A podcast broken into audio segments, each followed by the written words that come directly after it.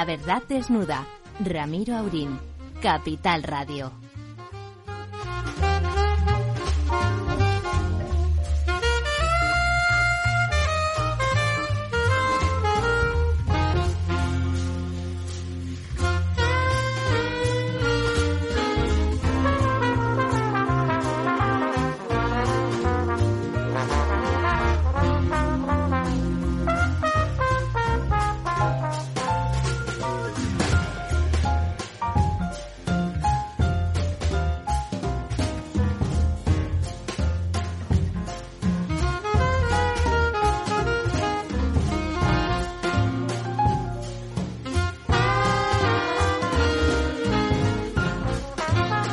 Buenas noches, aquí estamos dispuestos a desnudar, a desnudar la verdad.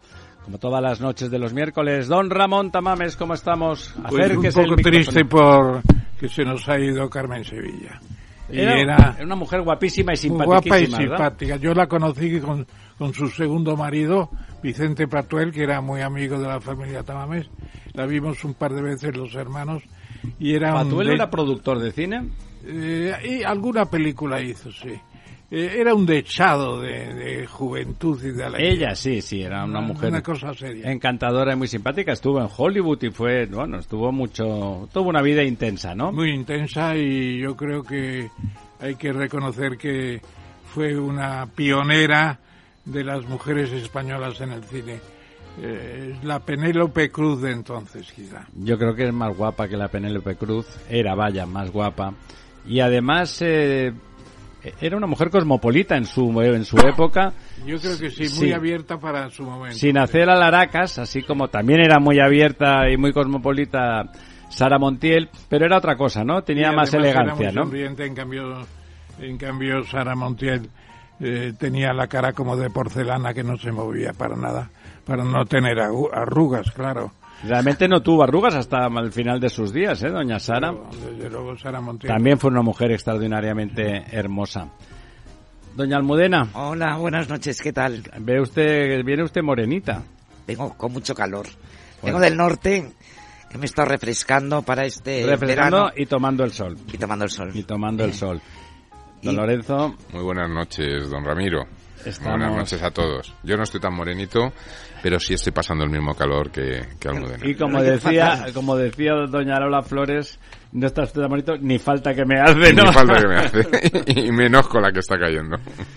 Bueno, estamos ahí sabiendo cosas. ¿Ha visto don, don Ramón?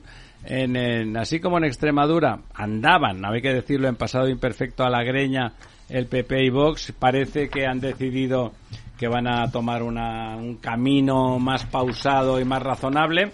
Por otro lado, en cambio, en Baleares han llegado a un acuerdo de gobierno sin que entre en el gobierno como han firmado un programa, que es lo correcto, en mi, a mi modo de ver, han firmado un programa común y, se han repartido la presidencia de del Consell Autonómico. Y han entrado directamente en las cuestiones idiomáticas que a mí me parecían especialmente sectarias en Baleares. La señora esa Francine, Francine socialista, ha sido un espanto de mujer. ¿Pero qué le han dado? ¿Por qué no deja hablar español?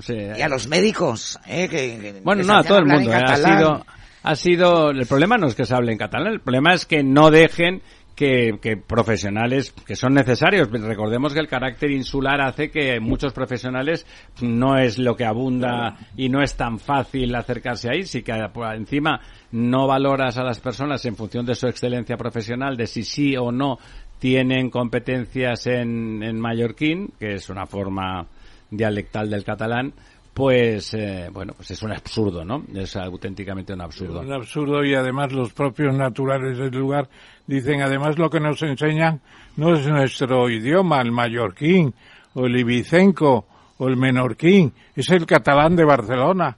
Hombre, para eso pues váyanse todos a vivir a Barcelona. Antes no era no era así, la gente hablaba en su idioma. Todos en las islas, la verdad es que la, la, práctica del idioma local era frecuente. Eh, era muy muy normal que entre los mallorquines a la mallorquín, entre los menorquines el menorquín, que todo se parece mucho, hay que decirlo, todo se parece mucho, pero tiene matices porque el carácter insular hace que se creen endemismos lingüísticos también, ¿no?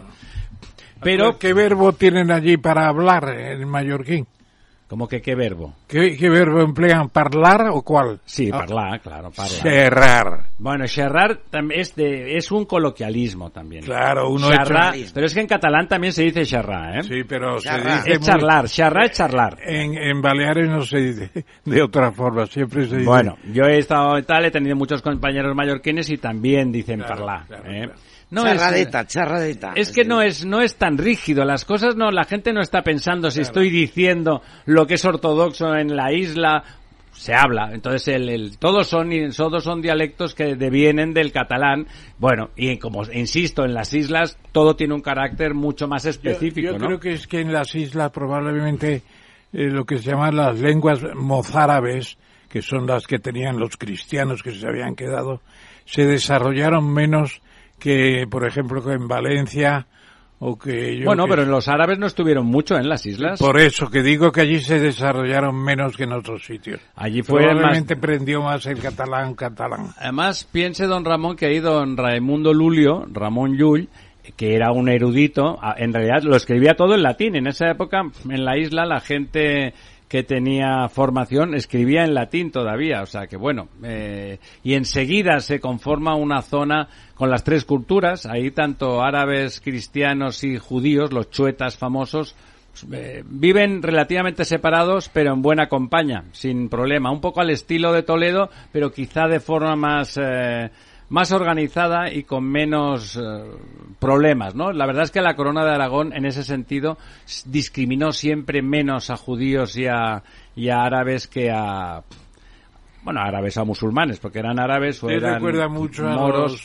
A los, la expulsión de 1500, 1609 la de los moriscos. Usted la recuerda mucho, ¿verdad? Bueno, pero que muchos se fueron a la corona de Aragón. los echaron de Castilla y se fueron a la corona de Aragón y repoblaron muchas zonas de Cataluña. En el, el Penedés famoso del vino, curiosamente, está repoblada por moriscos casi todo y de hecho se reconoce una influencia étnica importante ahí. Son catalanes todos, por favor, don Lorenzo. Sí, no, yo quería destacar la pluralidad que muestra este país con las respuestas que hablabais de, Extremadura, pero no solo Extremadura. Primero ha sido Valencia, Extremadura, ahora Baleares, y las respuestas son muy diferentes, ¿no? Pero está bien, ¿no? no, no, no, me parece que es que es una muestra de la realidad de, nuestro país, que es un país diverso, donde en unos lugares... los pues, perfiles políticos La manera de, Efectivamente. es verdad que la señora Guardiola parece que ha estado influenciada por un asesor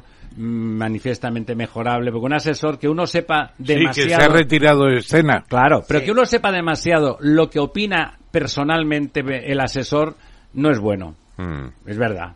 Que uno sepa perfectamente que el locutor del partido es de este o de otro equipo, no es razonable. Mm. Tiene que ofrecer un mínimo de ecuanimidad y de distancia. De todas formas, yo también estaba tratando de buscar cuál es el acuerdo de gobierno, porque hablabais el tema del idioma, de, la lengua, que es importante, pero hay muchas leyes que han sido nefastas para Baleares, pensando en la ley del suelo, todo el tema urbanístico. Lo han hecho muy mal. Es decir, que, que hay leyes, no, sé, confío en que este acuerdo pues, pues contemple o tenga sensibilidad hacia ciertas leyes que ha habido. Perdonad, vamos a pasar, que tenemos, tenemos a nuestra invitada, a nuestra invitada que tiene un nombre ilustre, tiene un nombre ilustre porque realmente su vinculación con, ese nombre es directo. Se llama Montserrat Caballé, nuestra invitada, y es sobrina, carnal, evidentemente, de la, de la gran, de la extraordinaria soprano eh, barcelonesa Montserrat Caballé, y por su tanto la vamos a recibir con una canción adecuada.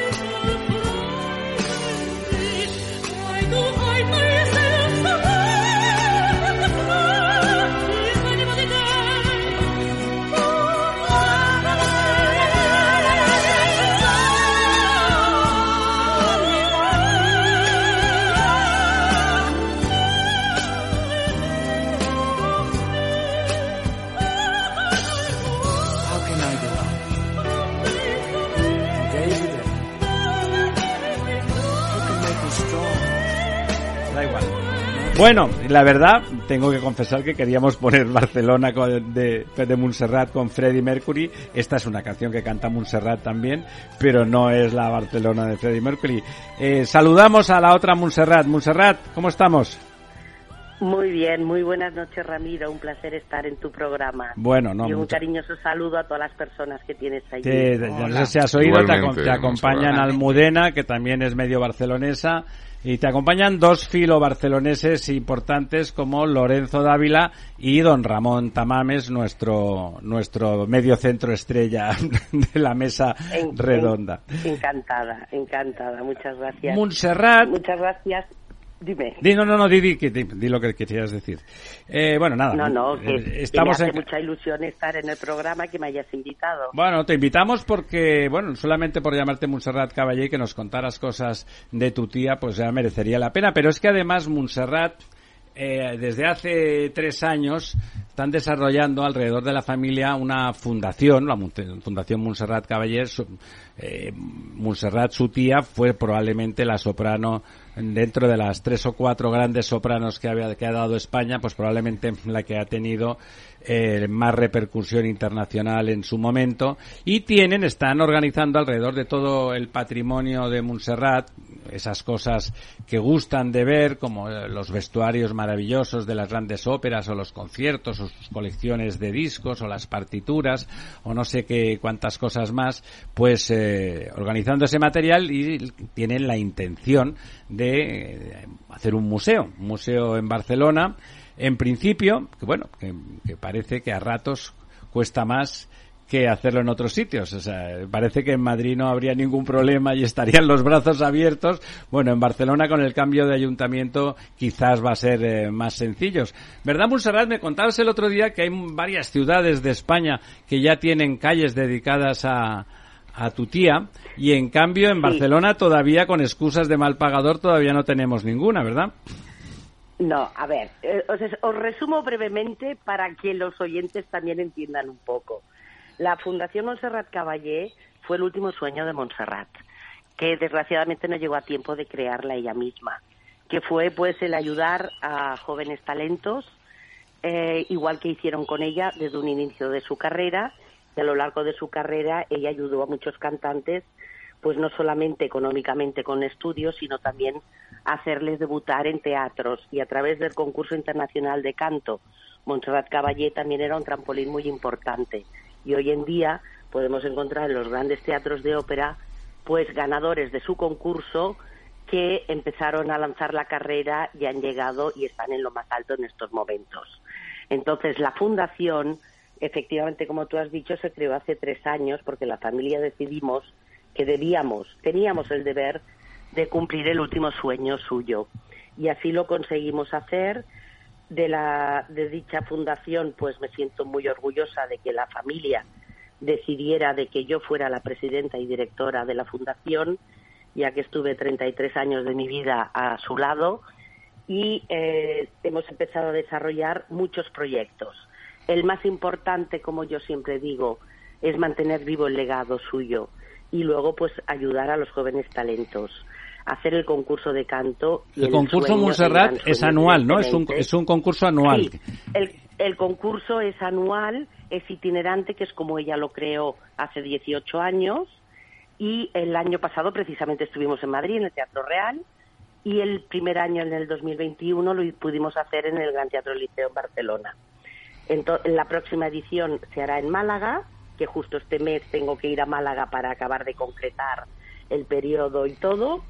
Y, también queremos volver a Madrid, porque ya estuvimos en principio hablando un poco, porque eh, se hizo en el Real el año pasado, pero eh, donde Montserrat más cantó fue en el Teatro La Zarzuela. Aquellos años 80 y 90 donde las óperas se hacían en el Teatro La Zarzuela. Y ella siempre adoró el Teatro La Zarzuela y estábamos ya eh, hablando también para volver a Madrid al año siguiente y poder eh, estar en Madrid de nuevo con el concurso. E intentar hacerlo en el Teatro de la Zarzuela, entonces en ese intentaríais hacerlo ahí, ¿no? Correcto, correcto. Ya, ya empezamos a hablar, ¿eh? de todas maneras. Lo único que todavía no se han concretado fechas ni nada, pero esta es la ilusión que tenemos. Y también, como decías tú, eh, poder tener su museo. La fundación, la familia, los hijos, evidentemente tienen todo lo que ella dejó. Eh, aparte de que, o sea, mm, tenemos 80 vestidos de vestuario operístico, tenemos 60 vestidos de conciertos, tenemos los emblemáticos vestidos precisamente de Barcelona, eh, que se hizo, pues bueno, muy famoso y el vestido también, que muchas veces nos han pedido de subastarlo, pero hemos dicho ¿Quieres decir el de los, el de los Juegos Olímpicos, el que el famoso con No, eh, es el famoso con Freddie Mercury. Con eso, con Freddie Mercury, a eso me refiero, sí, sí. Sí, sí, porque Freddie desgraciadamente murió un año antes de los Juegos Olímpicos. Después también tenemos un vestido espectacular que se utilizó para el Mundial de Atletismo en el Estadio de Mármol de Atenas, que actuó con Vangelis. También tenemos otro traje que es impresionante, que es la reinauguración de la Puerta de Brandenburgo de Berlín. Tenemos 2.500 partituras ejecutadas por ella. Tenemos además eh, mm, joyas usadas en escena y en conciertos y hay tres piezas muy importantes. Una de ellas es una copia fidedigna de la corona de Isabel I de Inglaterra, que la utilizó en la ópera Roberto de Beret. También tenemos la corona de María Estuarda, eh, reina de Escocia, y la cabeza de Juan Bautista de la ópera Salomé, que se la, regalaron y se, no, no, son espectaculares. Una cabeza de atrecho, claro. Sí, sí, sí, sí, pero es espectacular, ¿eh? Sí, claro, o sea, claro. la ves y te impresiona, sí, sí. Y luego, evidentemente, también todos los premios y condecoraciones que ha recibido, tanto a nivel nacional como internacional. Y pues 5.000 fotografías, artículos de prensa nacionales e internacionales, libros, 150 grabaciones discográficas hechas en estudio y directo en vivo, DVDs, unas 80 filmaciones en, vivo. Desgraciadamente en los años 70 pues lo de filmar en vivo no se llevaba tanto, por eso tampoco tenemos más, pero sí hay muchas grabaciones de audio. Y la intención, pues evidentemente, es que su museo esté en su ciudad, que es Barcelona, que es lo que consideramos que eh, a ella le haría ilusión. Como tú has dicho, mm, en Madrid nos lo han pedido ya.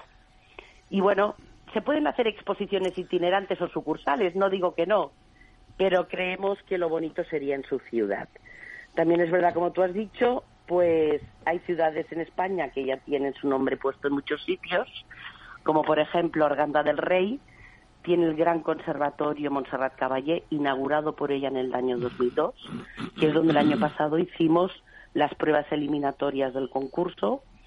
Después también eh, en, Aspe, Getafe, en Cambril han puesto su nombre a, calles. Eh, también en Barajas hay una residencia que hizo el Padre Ángel, que se llama Residencia Montserrat Caballé, que la pudo hacer gracias a las donaciones que Montserrat hizo de actuaciones. Y, hasta en Francia, en Toulouse, en Perpiñán, conservatorios de música que, ya llevan su nombre. Y ahora nos falta Barcelona, que estoy convencida que llegará. Este año la Fundación, a principios de año, ya hemos hecho la petición oficial al Ayuntamiento de que se ponga ya su nombre a un espacio, a una calle, una avenida, porque consideramos que tiene que estar. Y eh, ahora que también, como bien has dicho, el Ayuntamiento pues creo que eh, estará por la labor y esperemos, yo les voy a pedir el, edificio, eso lo tengo clarísimo. Para el museo, espero que me lo concedan. Claro, claro. Y si no, pues nos iremos a otro lugar, pero no queremos. Queremos que sea Pero a Montserrat, que te quiere preguntar el profesor Tamames eh, algún tema. Sí. Oye, Montserrat, sí, me interesa mucho. ¿Qué tal? Supongo que tendréis muy buena relación con el Círculo del Liceo, que tiene ya un museo allí mismo en el teatro, que es el Museo de Ramón Casas, esos célebres cuatro cuadros que encargaron, que fue un encargo, me parece, de 120.000 pesetas de los años, de, los, las pesetas de principio que eran del millones, siglo XX. Es equivalente a millones ahora. Eh, ahí supongo que podréis hacer exposiciones inicialmente porque allí se han hecho reuniones fantásticas y son muy buena gente. Y ya segunda pregunta quería hacerte, si me permite el moderador. le permito, le permito. Eh, ¿Cuál era su ópera preferida? Mira, empiezo por contestarte la segunda pregunta. Su ópera preferida fue siempre Salomé de Strauss. ¿Cuál? Salomé de Strauss. Salomé de Strauss. No sé si la habéis visto, es una, ópera, muy particular. Muy particular debe ser. Yo, yo personalmente confieso que no la he visto. Yo la he visto, sí. Strauss en Barcelona era, era un músico particularmente querido, o sea, no es un músico de los más populares. Y no está en la opereta, no es opereta. No, no, no. Es ópera. No, no, no, es ópera, ópera, ópera. ópera. ¿Y cómo fue eso? Esa pregunta de don Ramón, que ya la tenía yo en la cabeza, ¿cuál sería la preferida? ¿Por qué le gustaba, tú que estuviste toda la vida con ella, por qué le gustaba más esa que otras? A ver, eh, a Montserrat siempre le ha gustado mucho la música. A ver, Montserrat las óperas le gustaban todo. Además, todo el mundo sabe, ella hizo famosa, se hizo famosa, aparte de por los dones que tenía, porque estaba considerada lo que vulgarmente diríamos una rata de biblioteca. Montserrat ah. consiguió recuperar muchísimas óperas que estaban perdidas y olvidadas y que no se hacían. Y ella, con su interés de aprender y de buscar grandes obras, recuperó muchísimas obras, de, sobre todo el bel canto de Bellini de Donizetti, y que, las, y que hoy en día lo habéis en repertorio en tantos teatros.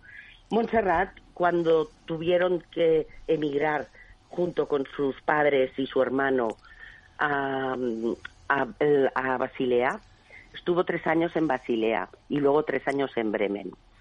Eh, allí es donde ella inició la, la carrera. Entonces, claro, óperas de repertorio alemán se hacían muchas y, en italiano. Y allí se enamoró, se enamoró de Salomé, se enamoró de la música de Strauss, porque es una de las mm, de las composiciones más ricas musicalmente hablando que existen. Yo de verdad, eh, señor Tamames, le recomiendo que un día vea o por lo menos oiga, porque hay muchas grabaciones. Y, si no me engaño, ese Salomé hay una de Montserrat que es espectacular. esa de Salomé es la cabeza del Bautista? Correcto, correcto. Es una ópera formidable, es, verdad. Porque la historia es tremebunda, claro. Sí, sí, no. Y, la, y, es una, y es una ópera difícil y exigente para la soprano, muy difícil y exigente. Sí. Pues habrá que verla, habrá que verla. Sí, Indudablemente. Oye, ¿y con el círculo del liceo qué tal estáis? Muy bien, muy bien. No hay ningún problema con. Es un sitio pequeño, por eso. Ah, fantástico. es un club privado, el círculo. Por eso. No, pero es un sitio pequeño. No tan pequeño. Nosotros lo que queremos es que el Museo de Montserrat sea abierto a todo el mundo, que puedan venir de donde sea a visitar el museo, que sea un, un museo más de arte en Barcelona. Y estoy convencida que una vez el museo esté hecho, vendrán de todo el mundo, porque Montserrat mm, nunca nadie es profeta en su tierra. Esto sí, está claro. Eh, buenas Pero noches. Montserrat ha sido querida y amada en todo el mundo. Y yo creo que mm, si, se, si cumplimos este sueño, ella será la primera que se alegrará. Seguro que sí. Eh, buenas noches, Montserrat. Eh, a mí una de las cosas que has dicho que sinceramente me ha sorprendido, me ha sorprendido mucho y es que Montserrat Caballé, eh, bueno, vamos camino ya de cinco años que, falleció. Yo creo que Montserrat Caballé en, sobre todo en unos en, el siglo XX, ¿no? En un siglo XX y, que ha sido muy muy masculino, ¿no? Con más protagonistas hombres que mujeres. Yo creo que Montserrat Caballé ha representado la mayor embajadora que ha tenido este país y, y, por supuesto Barcelona, ¿no? El que hayas comentado que después de cinco años no tenga una calle, no, digo que cambien el nombre de Gran Vía Las Corts eh, y pongan Montserrat Caballé, pero, pero desde luego eh, tiene talla para que hagan eso. y, que lo tengan que pedir. Claro, y, que, se tenga que pedir eh, que, que, qué, está pasando, ¿no? Es decir, ¿qué tiene una persona que hacer en Barcelona para que le puedan poner una calle? Esto es realmente vergonzoso. ¿Es un problema de la señora Colau o va a ocurrir igual con el señor Colboni? Le digo, le digo que en, realidad no sé. Yo no quiero pensar que sea ningún problema político en absoluto. Lo que sí es verdad que yo cuando pregunté eh, hace un par de años eh, me comentaron que según la ley aquí eh, se podía poner el nombre de ilustre de alguien una vez transcurridos cinco años de la defunción. Qué chorrada. Eso me dijeron que era una ley que estaba aquí. Eh, yo espero y estoy convencida de que con el señor Colboni esto no pasará. Que habrá una ordenanza que diga, una ordenanza municipal que diga eso. Eso es una tontería. A mí sí es verdad que por parte del gabinete de alcaldía me han contestado a la petición diciendo que está en estudio de la nomenclatura para poder saber en qué espacio público, qué avenida o qué calle. Yo estoy convencida que antes de que acabemos el 2023 esto será una realidad. Eh, esperemos que sí. Luego ya hemos quedado en Montserrat. Y que esté, y que esté a la talla de, de, Montserrat. como viene después Daniel Sirera, ya hemos quedado que se queda un momento para hacerle un comentario a ese respecto a don Daniel, que está por la labor, que ya adelanto que está por la labor. Doña Almudena. Hola Montserrat, buenas noches. Hola, buenas noches. Mira, yo te quería preguntar, has comentado que tú has estado 33 años al lado de tu tía. Sí. O sea, habrás vivido unas experiencias maravillosas. Entonces te quería preguntar sobre la amistad o cómo surgió la amistad entre tu tía y Freddie Mercury. Pues mira, surgió de la forma más natural del mundo. Freddie Mercury en, en el año 86, me parece que fue, hicieron una gira por España, Queen. Y entonces eh, no era muy dado hacer entrevista, nosotros lo vimos por la televisión, entonces cuando teníamos el informe semanal, y de repente vimos el reportaje y le preguntan, ¿qué es lo que más le gusta de España? Y la respuesta de Freddie Mercury fue Montserrat Caballé. Qué fuerte, qué bonito. Sí, sí, sí, sí. Y entonces, eh, al día siguiente llegó a casa de llegó a casa de Montserrat un ramo inmenso de flores de Freddy se organizó ya pues que se conocieran, que por eso la letra de la canción de Barcelona habla de la primera vez que, que te vi eh, fue en Barcelona y el encuentro de ellos fue en el Hotel Ritz. Em, fue un encuentro eh, que diré la verdad, yo estuve presente, mm, estoy muy feliz de poder recordar todos esos años, porque era el encuentro de dos monstruos del mundo de la música, pero a la vez de dos seres humanos excepcionales. Porque no os podéis ni llegar a imaginar, aparte de la profesionalidad de Freddy, lo músico que era, lo profesional que era, lo humano, tímido, a rabiar y sensible. Yo nunca he visto una persona tan emocionada en frente de Montserrat como aquel día Freddy Mercury. Es que no sabía ni, ni qué decirle ni qué. Y luego descubrimos que, había, que era fan de ella desde hacía años. La había seguido por varios lugares del mundo, la había visto en Covent Garden, en el Metropolitan de Nueva York, y nunca se, se atrevió a ir a saludarla. Y ya cuando llegó ese momento, pues ya fue cuando aquí en Barcelona surgió todo de, eh, de Barcelona nombrada ciudad olímpica, y entonces el entonces alcalde de Barcelona, Pascual Maragall, le dijo a Montserrat, Montserrat, ¿por qué no haces algo especial para Barcelona y para las Olimpiadas. Y coincidió, aquello que dices, coinciden todos los astros en ese momento, y Montserrat le dijo a Freddy, Freddy, ¿te importaría hacer una canción para mi ciudad?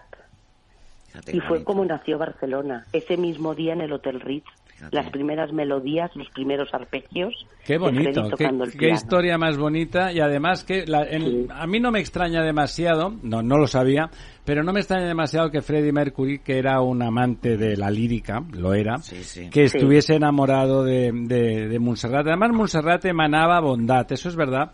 Sí, yo no tuve el privilegio de conocerla, pero es verdad que era una mujer que emanaba eh, bonomía, ¿no? O sea, esa, eh, ese aire de ser alguien que quiere que, bueno, que lo que haya a su alrededor sea cierta felicidad, que las cosas vayan bien. Antes de, tenemos ya a Daniel Sirera, pero don Ramón quería decirte una última cosa. No, me pregunto si Montserrat, que era una diva como todas las grandes figuras de la ópera, eh, ¿Con quiénes en su género eh, tuvo mayor relación, admiración, etcétera? Se me ocurren tres nombres. Renata Tebaldi, La Callas y este no sé si lo pronuncio bien, Tiri Catenave, la neozelandesa, la neozelandesa. Tiri sí. Ah, ah, sí. A ver, a ver, ¿Cuál de las tres estuvo más cerca? Mm, hombre, ella estuvo... A ver, tanto Renata Tebaldi como María Callas eran un poco de otra generación. Claro, eran, más mayores, claro, claro. Cuando Montserrat empezó a cantar, ellas ya triunfaban. Ella siempre estuvo muy orgullosa y honrada de haber tenido la suerte, de haberlas conocido, de haberlas tratado y de haberse querido. Llegaron a ser amigas porque entonces, mm, a ver, eh, tantas veces que se dice rivalidades, cuando son todos grandes no hay rivalidad que valga. Claro. Las rivalidades solamente existen con mediocridades. Muy bien dicho. Pero cuando uno es grande no hay rivalidad. Y, y cada uno sabe dónde está su sitio. Kirite Kanawa es posterior a Montserrat. Claro. Ella, eh, o sea, son, son tres, tres décadas diferentes. Entonces, eh, Montserrat ha sido una persona, como decías, yo no sé si era, era una persona maravillosa. Ah, puede sonar raro, que a lo mejor, claro, yo qué voy a decir, no, no. No, pero es creíble, es creíble, Montserrat. Claro que sí. Montserrat es la persona más maravillosa que he visto en esta tierra. Perdón. No te preocupes. Bueno. Eso nos gusta, porque quiere decir que todo lo que estás diciendo es verdad. Eh, vamos, yo tuve el otro día el placer de conocer a Montserrat y es una persona encantadora y que emana pasión y amor hacia su tía y esperamos que tengas mucho éxito en eso que estás pretendiendo y que ya sabes que aquí tienes unos amigos. Y antes de, antes de que te vayas, justamente ya tenemos al otro lado del teléfono, del otro teléfono, a Daniel Sirera. Daniel, ¿estás ahí? Sí. Dani. Dani. Dani. No está. Hola. Hola, hola, ahora sí, ahora sí. No, no, os oigo nada bien, ¿eh? ¿No nos oyes bien? A ver, le decimos a nuestro técnico, nos dice Dani que nos oye regular, ¿se ha cortado? Se ha cortado. Bueno, se ha cortado. Bueno, Montserrat, eh, no te preocupes, le decimos nosotros, bueno, no, que le querías decir tú las gracias por, por esa cosa que no quiero decir yo, que se lo cuentes tú. Espera un momentito. Y mientras vamos a poner una canción de homenaje que teníamos para otra gran señora que se llamaba Carmen Sevilla y que como ha, como ha muerto a los 92 años, pues también se merece su momento, bueno, el de, Gloria no fue un momento. Te tengo que decir que querían mucho, Montserrat la admiraba mucho se conocían bien. Se conocían mucho, ¿no? A ver, no bien bien, pero habían coincidido y sabes cuando vuelvo a decirte lo de antes, cuando son todos grandes. Sí, hay feeling, había buen feeling entre ellas, ¿no? Hay, un feeling, correcto, correcto. Y Carmen fue una muy grande. Sí, además fue también una mujer encantadora, ¿no? Hay gente más complicada y Carmen Sevilla, igual que tu tía, eran gente fácil en ese sentido. Ahora sí creo que tenemos a don Daniel ahí. Dani, ¿estás ahí? Hola, ¿qué tal? Buenas noches. Oye, muchas gracias por estar con nosotros. No sé si estabas oyendo, tenemos al otro, en el otro teléfono, tenemos ahí también en tu ciudad, en Barcelona, a Montserrat Caballé, la sobrina, eh, sobrina y asistente de por vida en su momento de la gran Sí, mejorando, mejorando lo presente, la gran homónima Montserrat Caballé, su tía. Y te quería, se, se, nos iba a despedir ahora que estábamos hablando, ayudándola, primero ayudando a ellas a nosotros, eh, hablando de su tía, que siempre es fascinante, pero también nosotros intentando poner nuestro granito de arena en el proyecto de la Fundación y el Museo Montserrat Caballé. Pero te quería decir una cosa que ya te adelanto, que no es pedirte nada, sino decirte una cosa muy agradable. Digo, no, pues dísela, me dijo que te lo dijera yo digo, no, por favor, se la vas a decir tú personalmente. Montserrat, ¿le puedes hablar a Daniel que te oye? Hola, buenas noches. Dani, eh, buenas noches. Mira, quería decir públicamente, no nos conocemos personalmente, algún día supongo que nos conoceremos, pero sí, hemos hablado por teléfono y te quería dar las gracias públicamente por el detalle que tuviste cuando me llamaste eh, diciéndome que hacíais una rueda de prensa porque queríais pedir a Adif que la estación de Sanz se le pusiera el nombre de Montserrat Caballé, igual que en otras ciudades españolas se está poniendo el nombre de grandes mujeres. Y quería darte las gracias públicamente, ya que personalmente, al no conocernos, no te las he podido dar, pero sí he, mm, tenido la oportunidad, al decirme que te iban a entrevistar después, pues quería darte las gracias públicamente. Pues yo te este lo agradezco, pero, pero tan bonito te lo agradezco, pero no tienes que dármelas porque Monserrat Caballé fue eh, una figura irrepetible, eh, llevó el nombre de Barcelona por todo el mundo y creo que los barceloneses, los catalanes, los españoles tenemos que tenemos una deuda con ella y por eso presentamos esa iniciativa que la hemos presentado en el Congreso de los Diputados. Espero que muy pronto mm. se, se apruebe y, efectivamente como hay otras eh, estaciones de, de tren de ferrocarril que se ha puesto nombres de, de mujeres ilustres, pues que la estación de Sanz de Barcelona también puede llevar el nombre de Monserrat Caballé. Oye, Dani, ¿esa, ¿esa iniciativa ya está presentada al Congreso o lo tiene...? Sí, sí, no, no está presentada en el Congreso, supongo que está en trámite, pero vamos, en cuanto, en cuanto esa iniciativa eh, pues se discuta o llegue a comisión o al pleno, pues eh, podremos eh, compartirla y hacer público pues el resultado final, que yo espero y deseo que pues que sea positivo y que no haya ningún grupo que, que pueda oponerse a una iniciativa que lo que viene a hacer es reconocer pues una figura eh, de la lírica, pero también un personaje eh, que, que, ha representado y que lleva el nombre de Barcelona por todo el mundo.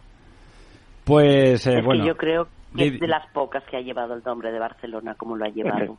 Sí, además, además en el sentido en que lo decía Dani, lleva el nombre de Barcelona, de Cataluña y de España al mismo tiempo y sin ningún problema en ninguna de las tres direcciones, ¿no? Correcto. Y eso cada día Dani, nos falta la calle ahora, ¿eh? En Barcelona vamos a hacer fuerza. Yo ya la he pedido al ayuntamiento. No, te preocupes que em, empujaremos para que eso sea así. Montserrat, muchas gracias eh, y nada, ya sabes que aquí estamos a tu disposición. Un abrazo, Muchísimas gracias. Adiós, un abrazo. Un abrazo a todos. Un abrazo. Gracias. Bueno, Dani. Cabecita, cabecita loca, qué bonitos ojos, qué bonita boca. Cabecita, cabecita loca, yo no tengo nada, nada en que pensar. Que conste, Dani, que no es una indirecta, es un homenaje a Carmen Sevilla, que ya sabes que No, acaba. no, me lo- sí, sí, me lo Me imaginaba. reía yo solo cuando, cuando hemos elegido esta canción, digo, bueno, no podremos hacer la broma. Justamente Daniel Sirera es un, es un tipo encantador, pero que parece un señor muy formal y muy serio, por lo tanto seguro que nadie eh, le adjudicaría esa, esa cosa de la cabecita loca y que vive alborotando Bueno, todo, todo lo que bueno, toca. bueno. Solo en la distancia muy corta, solo en la distancia muy corta. Desde luego, si lo ven ustedes con su, con su señora esposa, entonces los ven muy divertidos y entonces puede pensar uno que seguramente es un buen compañero de juergas también.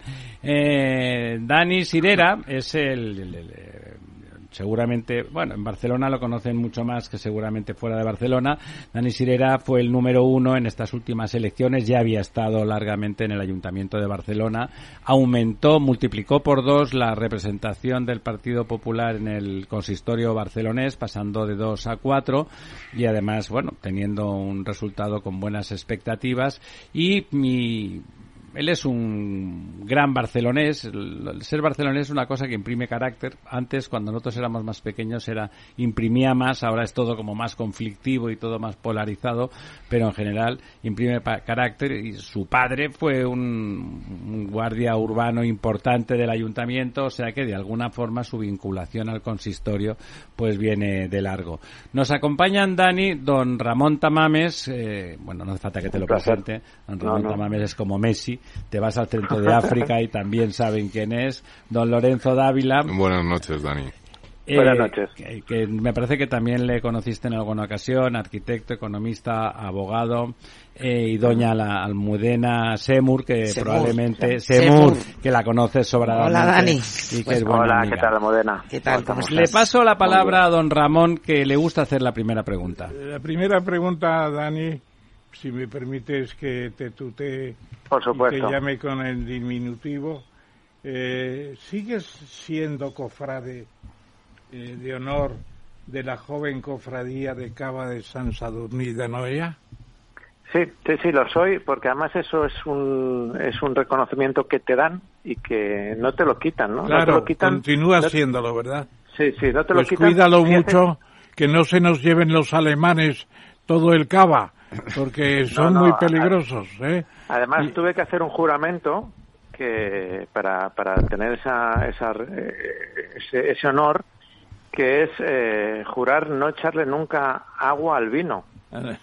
Eh, y, y, por tanto procuro cumplirlo, vamos, para no, para poder pues ser fiel a ese, a ese, a ese reconocimiento que me, que me dieron. Yo tengo, yo tengo una bebida especial que conoce muy bien Ramiro, que se llama la Copa Ramonowski, y es un vino eh, rosado, de, de, la ribera del, del, Ebro, y luego tiene un parcent de cava que no es precisamente de Anoia, pero que está muy cerca.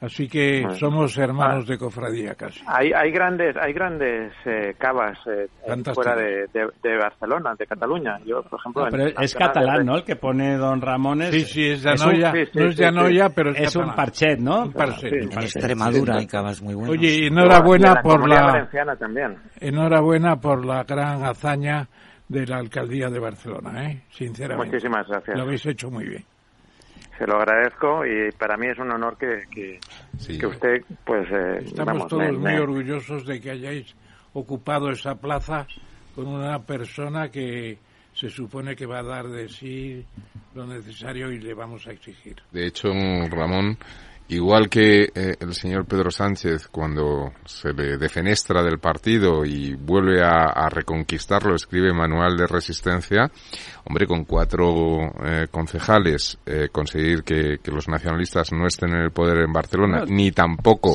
la señora Colau, es para escribir un manual de inteligencia, ¿no? Ah, bueno, la verdad es que, la verdad es que parecía muy difícil porque, como Ramiro sabe bien, eh, cuando a mí en enero me, el presidente nacional del partido me pide que vaya a Barcelona, y yo estaba un año trabajando en Valencia a, encabezar la candidatura, pues las encuestas no eran muy halagüeñas, nos daban que, que no teníamos representación, no llegábamos al 5%, y en estos cuatro meses de campaña, pues hemos conseguido no solamente eh, darle la vuelta a las encuestas, sino que además doblar, ¿no? 62.000 barceloneses han apoyado al Partido Popular y yo siempre dije durante toda la campaña que mis votos no servirían para hacer un alcalde separatista y que haría lo que pudiera para echar a Colau del, del, ayuntamiento.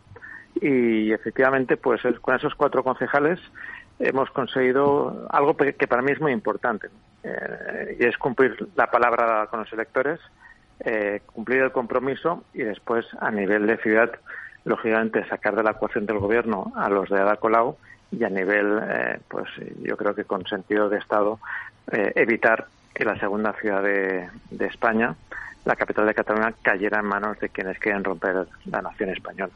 Oye, Dani, hay una cosa que, vamos, lo dijo la señora Colau en público, ya sabes, se sabe que Roma no paga traidores, ya que con niños se acuesta, mojado se levanta.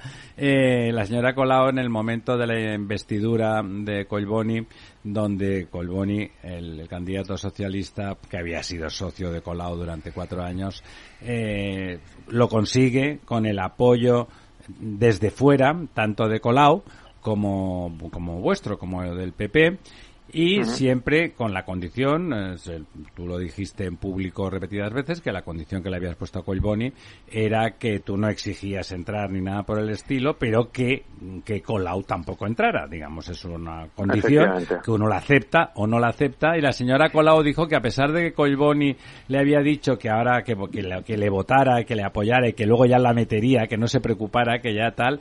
No, ¿Qué sensación te dio cuando dijo eso Colau?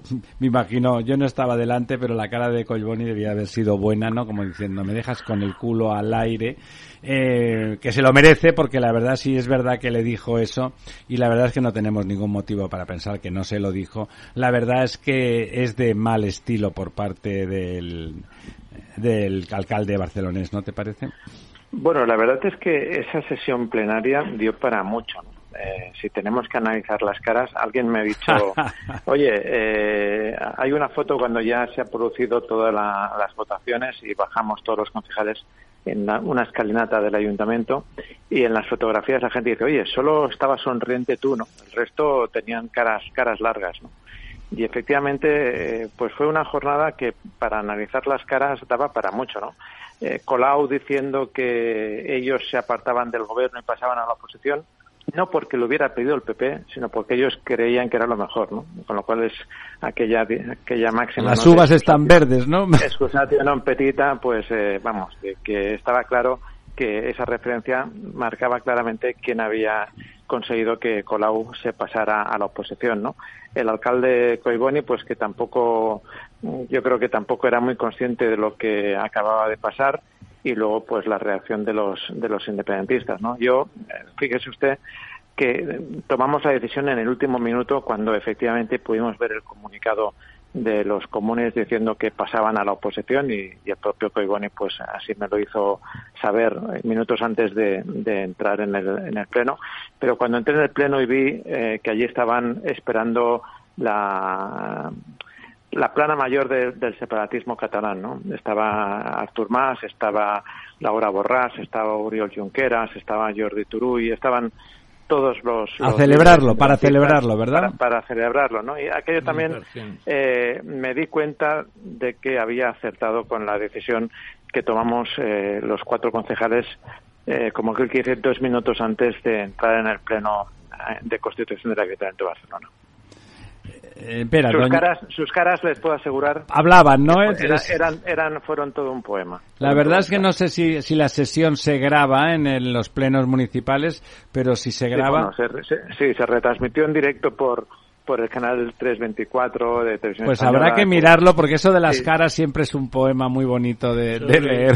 Sobre todo, si me permitís que lo diga, sobre todo la de Trías. Porque bueno, Trías se quedó estaba convencido Además es una persona que, que tenía su concepto de las responsabilidades, de ir a un puesto que ya había ocupado, de no sé qué, de no sé cuántos, y claro, de encontrarse de pronto eh, abandonado y, y, mal querido, compuesto y sin novia, García Lorca, compuesto y sin novia, ¿no? Pues la cosa ¿Sabes, ¿Sabes qué pasa? ¿Sabes qué pasa? Que eh, Trías cometió algunas torpezas, ¿no? La primera fue enormes. En, principio, él eh, pactó con Esquerra Republicana antes del Pleno y, por tanto, ya llegaba con acuerdo cerrado, haciendo caso a lo que había pedido una semana antes el presidente aragonés, que es formar frentes independentistas contra el futuro gobierno de España del Partido Popular.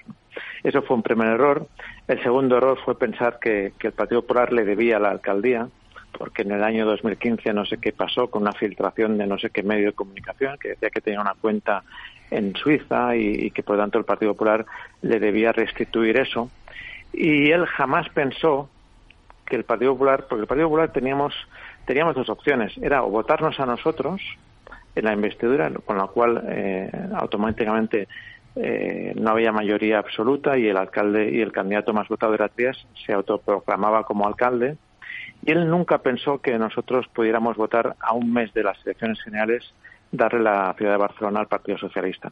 Eh, entendían que eso era imposible y, por eso yo también a veces creo que ellos tienen una, visión de la política de la vida mm, poco poco muy muy se miran mucho el ombligo no, poco trascendente poco trascendente no pueden entender que para un partido político nacional que cree en España que cree en la Constitución eh, sea capaz de ese, perdone, eh, un acto, yo creo que es un acto, no era, no era, era arriesgado, ciertamente, entregarle al PSOE eh, la segunda ciudad de España a un mes de las elecciones, pues, oigan, pero antepusimos el interés general, el interés de España, por encima incluso de nuestro propio interés. Y creo que eso Trias no lo vio, no lo entendió.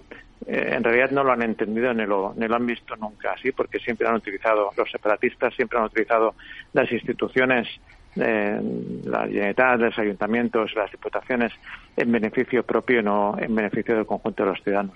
Y eso le salió mal. Almudena. Hola, Dani. Bueno, primero felicitarte.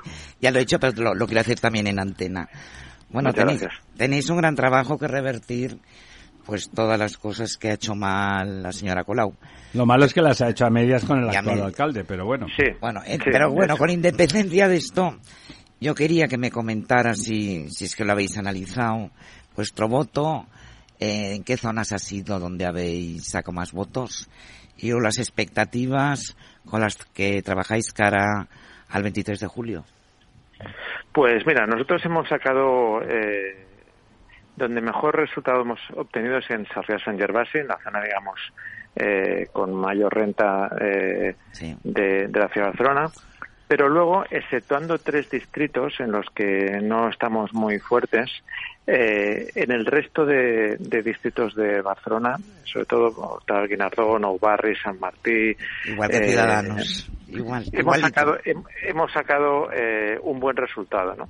Y para mí hay algo que es muy trascendente también. Eh, es decir, nosotros eh, en algunos distritos hemos sido, en algunos barrios hemos sido segunda fuerza. Eh, para mí es muy importante destacar que eh, hemos quedado a dos puntos solo de Esquerra Republicana, que fue el partido que ganó las últimas elecciones municipales y que es el partido que gobierna la Generalitat de Cataluña. Y ellos han sacado cinco concejales y nosotros cuatro. Otro elemento para mí muy importante es decir que el quien hoy es alcalde de Barcelona, eh, Coiboni, hace ocho años tuvo cuatro concejales, los mismos que ha, tenido ahora el Partido Popular, y por tanto yo aspiro a que de aquí cuatro años disputarle la alcaldía a Jaume Coiboni. Y otra cosa que para mí también es relevante es que eh, respecto a las últimas elecciones autonómicas, el Partido en la ciudad de Barcelona hablamos, ¿no? Resultados autonómicos por la ciudad de Barcelona. Eh, hay una fuerza política con la que nosotros pues tenemos frontera, que es Vox, que eh, han bajado un 14% en la ciudad de Barcelona y nosotros, en cambio, hemos subido un 86%. Eso significa que la tendencia es muy buena para el Partido Popular y a partir de ya, pues lo que estamos haciendo es, eh, con, mucho respeto por la gente, pero estamos ya empezando la campaña electoral de aquí cuatro años. ¿no? Ya estamos trabajando, ya estamos en la calle, ya estamos reuniéndonos con entidades, con asociaciones. Eh, mi objetivo es eh, lo dije hace cuatro meses, quería doblar resultados y ser decisivo y lo cumplí. Ahora lo que estoy diciendo es que quiero ser, eh, no sé si puedo ser alcalde, pero como mínimo quiero eh, disputarle la alcaldía competir, como decía el, entrenador Guardiola. Dani, fíjate que me, alegra muchísimo las, las, lo, que acabas de comentar. Yo iba a poner un ejemplo de un, de un socio, un socio mío de Barcelona. Él es eh, de ocho apellidos catalanes, eh, pero digamos que es antiseparatista y, y, es una persona, bueno, pues por circunstancias también socioeconómicas y ideológicas, muy, muy próximo al Partido Popular, eh, ideológicamente. Sin embargo, antes de las elecciones, dos semanas antes, que coincidió que venía por Madrid, comí con él y demás, pues le pregunté sobre esto, ¿no? Y me dijo, chico, si es que yo, la verdad es que me siento de, del Partido Popular, pero voy a votar al, al PSC porque creo que si no eh, puede no, no ser trascendente, no llevar a nada y, bueno, pues pues de alguna forma por evitar que, lleguen estos los, los, los, separatistas y o la señora Colau y frenar esto, ¿no? Luego efectivamente hay una labor de empezar a transmitir que se puede ser creíble y que, y que se puede hacer algo porque hay mucho votante muy cercano al efectivamente, es decir, que Colboni no representa un voto de la izquierda en Barcelona, sino que hay mucho voto del Partido Popular o de antiguos ciudadanos, etcétera, eh, que está encubierto, que está ahí eh, eh, un poco en la, en la trinchera de, del, bueno, del voto útil o como lo queramos llamar. Por lo tanto, el reto es importante, ¿no? Efectivamente, y también mucha gente nuestra, mucha gente que, que tradicionalmente votaba al Partido Popular, también votaron a Trías, pensando que era la mejor opción para, era el voto útil para echar a Colau. Y mm. por tanto, yo le puedo asegurar que si, vamos, yo solamente tuve cuatro meses para hacer eh, campaña y, los recursos también fueron escasos, ¿no? Eh, como es normal en un partido que solo tenía dos concejales en la Unidad de Barcelona. Pero, pero bueno, eh, 62.000 votos no son pocos y ahí tenemos una base muy sólida. Es cierto que las urnas ahora están vacías, ya no hay, hay que volver a ganar esos 62.000 votos, pero creo que es importante, eh, para mí, eh, para mí al menos lo es, ¿no? Poderle mirar a la cara a mis electores, decirles, oye, yo dije que iba a hacer una cosa y lo he cumplido. Eh, el resto de partidos políticos dijeron de todo y luego han hecho lo contrario. Y por tanto creo que es una buena base, sobre todo, trabajar y trabajar y trabajar, que es la única cosa que en política da resultados, que es trabajar mucho, estar mucho con la gente, que la gente te puede algo un partido útil y como yo he dicho durante la campaña, no hay ninguna maldición bíblica que no diga, o sea, que diga que el Partido Popular no puede gobernar en, en Barcelona y en Cataluña. Y les puedo asegurar, les puedo asegurar a ustedes y a sus oyentes que yo me voy a partir la cara eh, para que el Partido Popular eh, sea un partido de gobierno también en Barcelona y en Cataluña. La última pregunta para don Ramón. Eh, ahí, yo diría que tú tienes una responsabilidad especial. No vas a estar en el equipo de gobierno porque eso fue el acuerdo, pero vas a estar en el equipo de imaginación. Y tenéis en, en Barcelona temas a resolver como, digamos, eh, ejemplos y casos valiosos para toda España y toda Europa. Uno de ellos es el, el turismo masivo, cómo se trata ese tema, y otro derivado es la hostelería turística y sobre todo los turismos, eh, las casas de los pisos turísticos, etcétera.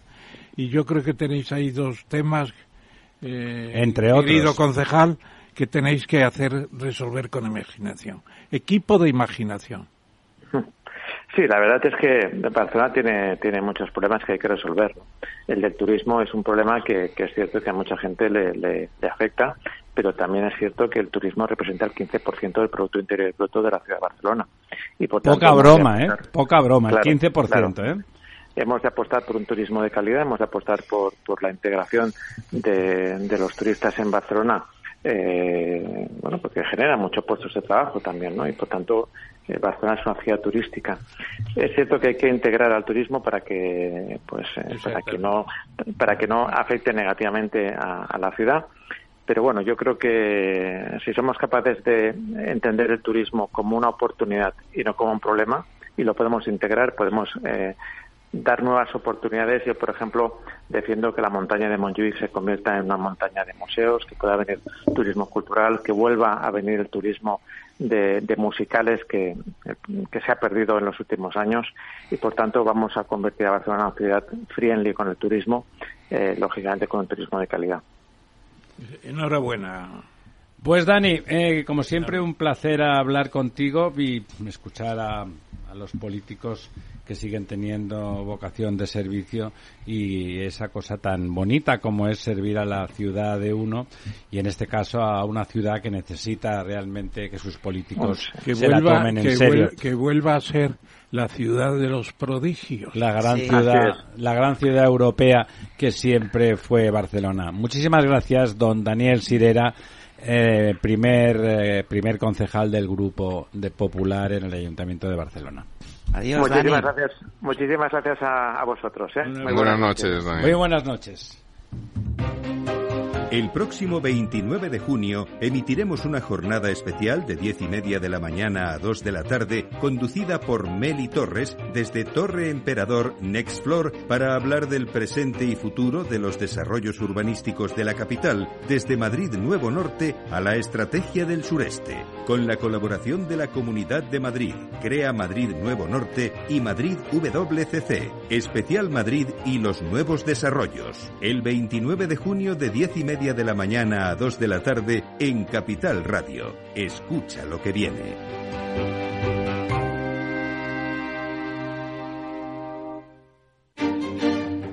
Los viernes en Capital Radio, la salud protagonista.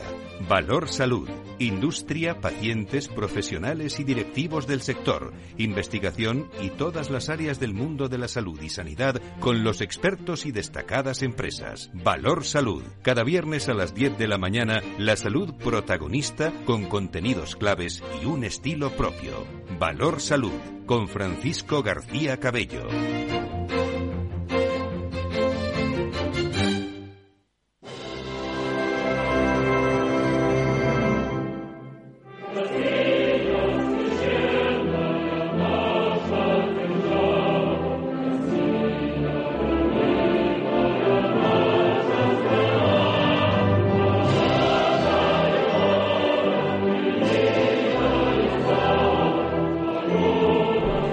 Han adivinado ustedes, lo que ha sonado es el himno de la Federación Rusa, que, que los que tenéis más edad habréis visto que la música es el mismo himno, un himno épico, muy, muy, muy famoso, por muchos motivos, ¿no? Porque la, extinta Unión Soviética era, pues, eh, una de las dos grandes potencias que gestionaba el mundo y porque además la verdad es que ganaban muchísimas medallas en todos los campeonatos deportivos que se daban en cualquier sitio, Juegos Olímpicos, campeonatos de atletismo de todo tipo y por lo tanto era absolutamente habitual escuchar el himno de la Unión Soviética que la letra es distinta pero la música es la misma, es una música muy hermosa y muy, muy rusa al mismo tiempo, muy reconocible de ese carácter de la gran música eslava. ¿Por qué escuchamos eso? Eh, me ha emocionado ver que nuestro invitado ha sonreído y se ha puesto de pie, pues digamos no quedaba otra que ponerse de pie delante del himno de su nación, don Anton Shaparov, eh, consejero político de la embajada de la Embajada de la Federación Rusa. Muchísimas gracias por acompañarnos esta noche. Eh, bueno, en estos nosotros eh, hemos estado lo más cerca posible siempre de vuestra representación diplomática, pero la verdad es que son momentos complicados ¿eh? y digamos que hubiera habido que comprender que hubiese pues algún lo que se llama hacer la cobra en español, no sé si lo conoces, y quiere decir es escaparse de cuando te quieren dar un beso. Eso que suelen hacer las chicas y que aquí de vez en cuando hace algún chico. Y la primera pregunta, la primera pregunta se la cedo al profesor Tamames, que además de todos los que estamos aquí creo que es el que más ha conocido la tal. Por favor, Antón. Buenas noches. Ante todo, gracias por, por invitar y prestarme su su arena para hablar eh, respecto a, las preguntas que, que le interesen. Rusia es ahora mismo el centro de atención mundial, ¿no? Bueno, como muchos años. Gracias. yo, creo que ese himno que hemos escuchado es un himno que nació muy necesitado porque la revolución en Rusia era sobre todo la internacional, la canción de la internacional. Pero ya cuando el problema se convierte no solamente en la revolución, sino en salvar la patria, lo que fue la guerra patria, la gran guerra patria, nace ese himno soviético cuya música ha perdurado y yo creo que ha sido un gran acierto, porque el gran recuerdo que tenemos todos de Rusia eh, no solamente paró los pies a Napoleón, paró los pies a Hitler. Y ese gran ese gran hecho histórico no lo olvidaremos nunca. Eh, pero ya entramos, querido Antón, si me permites que te llame así, Cherepov. Sí, por supuesto. Eh, Antón, eh, con las preguntas que hemos preparado, que son unas preguntas básicas para luego ya desarrollar ideas. Y empiezo yo, lo decía el director, ¿consideran ustedes que la situación en Ucrania va a continuar todavía inestable durante algún tiempo, razones especiales para ello. Bueno, sí, lamentablemente no tenemos dudas en que la inestabilidad ah, va a profundizarse y se, se pone peor y peor cada día. Desde, bueno, para algunos es desde diciembre de 2014, para algunos era antes, para otros era un poco después. Ah, bueno, la primera razón del empeoramiento seguro y lamentablemente inevitable es la política del régimen de Kiev y lamentablemente la población que eligió a tan dirigencia que no representa los intereses de toda la población rusa porque después del golpe de Estado del febrero de 2014, ah, empezaron a violar los derechos humanos de la minoría rusófona y, bueno, etnia rusa en el oriente de Ucrania. Todos sabemos que había muchos ah, acontecimientos algunos saben más, algunos menos. Después hablamos del repartimiento, de la información, cómo se hace en Rusia y cómo se hace en la Unión Europea. Hay algunas cosas interesantes. Pero volviendo a, Ucrania, es que mm, lamentablemente la narrativa ah, occidental actual narra desde el 24 de febrero de 2022 como si no hubiera nada pasado durante un décimo de, años. Y durante estos años, y bueno, se firmaron acuerdos de Minsk y ahora, por ejemplo... Esos acuerdos de Minsk con la OSCE, ¿verdad? No, eran firmados entre las cuatro países, Ucrania, Rusia, Alemania y Francia. Y eso quiere decir que los dirigentes, ah, ahora ex dirigentes como Angela Merkel y François Hollande, a fines del año pasado ya reconocieron que firmaron estos acuerdos solo para ganar tiempo para armar a Kiev contra Rusia. Y debo subrayar que estos acuerdos de Minsk eran implementados con la resolución del Consejo de Seguridad. Así que la dirigencia máxima de países occidentales, europeos, ante todo, ahora ah, reconoce que violaron y mintieron ante el Consejo de Seguridad de la ONU. Esto es un esto, Esto, Antón, está... Yo no lo he leído, o sea, me parece... sí, por supuesto. Querido director, permíteme que te recuerde que Servando de la Torre hablado mucho en esta mesa. No, no, la, el acuerdo de, Minsk. acuerdos de Minsk. Sí, por supuesto. de las cuatro potencias que tienen un nombre muy bonito inicialmente, ¿cómo se llama? Las cuatro. No, eso. Ah, el, formato de Normandía se llama. Sí. sí. El formato de Normandía. Sí, sí. sí. Pero eh, que es, verdad que había esperanzas puestas en esa reunión de Minsk bueno, había Minsk 1, después eh, como no se, no se cumplía Minsk 1, se firmó Minsk 2 y la verdad que sí, la OSCE era como, implementaba algunas tareas uh, de, del formato de Normandía, pero lamentablemente con el ok uh, de los uh, sponsores occidentales, el régimen de Kiev, aquel eh, presidente eh, Poroshenko no cumplía. Y bueno, después vino un tal joven y perspectivo como siempre, como muchos, señor Zelensky, a quien conocí cuando él uh, estaba en show business ruso todavía. Uh, y bueno, él vino con, con el, mm, con el discurso electoral de la unión entre ucranianos y rusófonos de Ucrania, que todos conviven en un mismo país. Hay que construir. la segunda lengua de Ucrania es el ruso. sí, sí, sí. Pero al llegar al poder cambió totalmente su política y, bueno, esas son ah, algunas razones. Si hablamos, bueno, de inestabilidad uh, de, de, punto de vista de Rusia, uh, quería decir que um,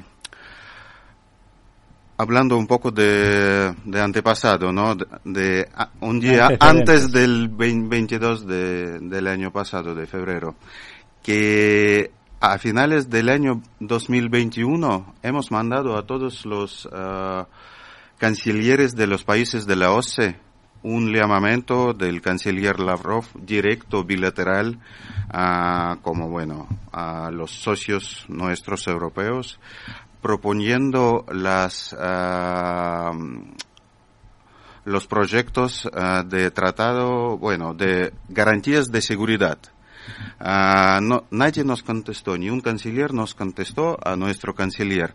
Solo era una frase, uh, un discurso y una carta de señor Borrell, a quien nosotros nos dirigimos, porque para nosotros, con todo el respeto, la Unión Europea y Comisión Europea no se encarga de los asuntos de seguridad, que tenemos una arquitectura, bueno, muy sofisticada del siglo XX, que era OSCE, y que lamentablemente, bueno, ahora se jugaba mal. Bueno, el, hablando de la inestabilidad, yo creo que el profesor se refería también las las últimas situaciones todavía hacían más inestable la situación. Pues hablamos de una guerra, por lo tanto inestabilidad no no se puede afirmar más que que es, así, ¿no? Se puede analizar, pero la situación obviamente no es inestable, es bueno, es más que inestable. Las últimas eh, acontecimientos aumentaban esa inestabilidad porque de alguna forma aumentaban la incertidumbre, aunque militarmente está claro que el grupo Wagner nunca puso en peligro eh, Rusia, 25.000 soldados, por muy profesionales que sean, no pueden, no, sin apoyos específicos desde dentro, no pueden hacerse con el control de un país enorme, el más grande del mundo, y con un ejército gigante y con una población que probablemente no hubiese atendido a unos soldados profesionales, aunque eran casi todos rusos, eso también es verdad.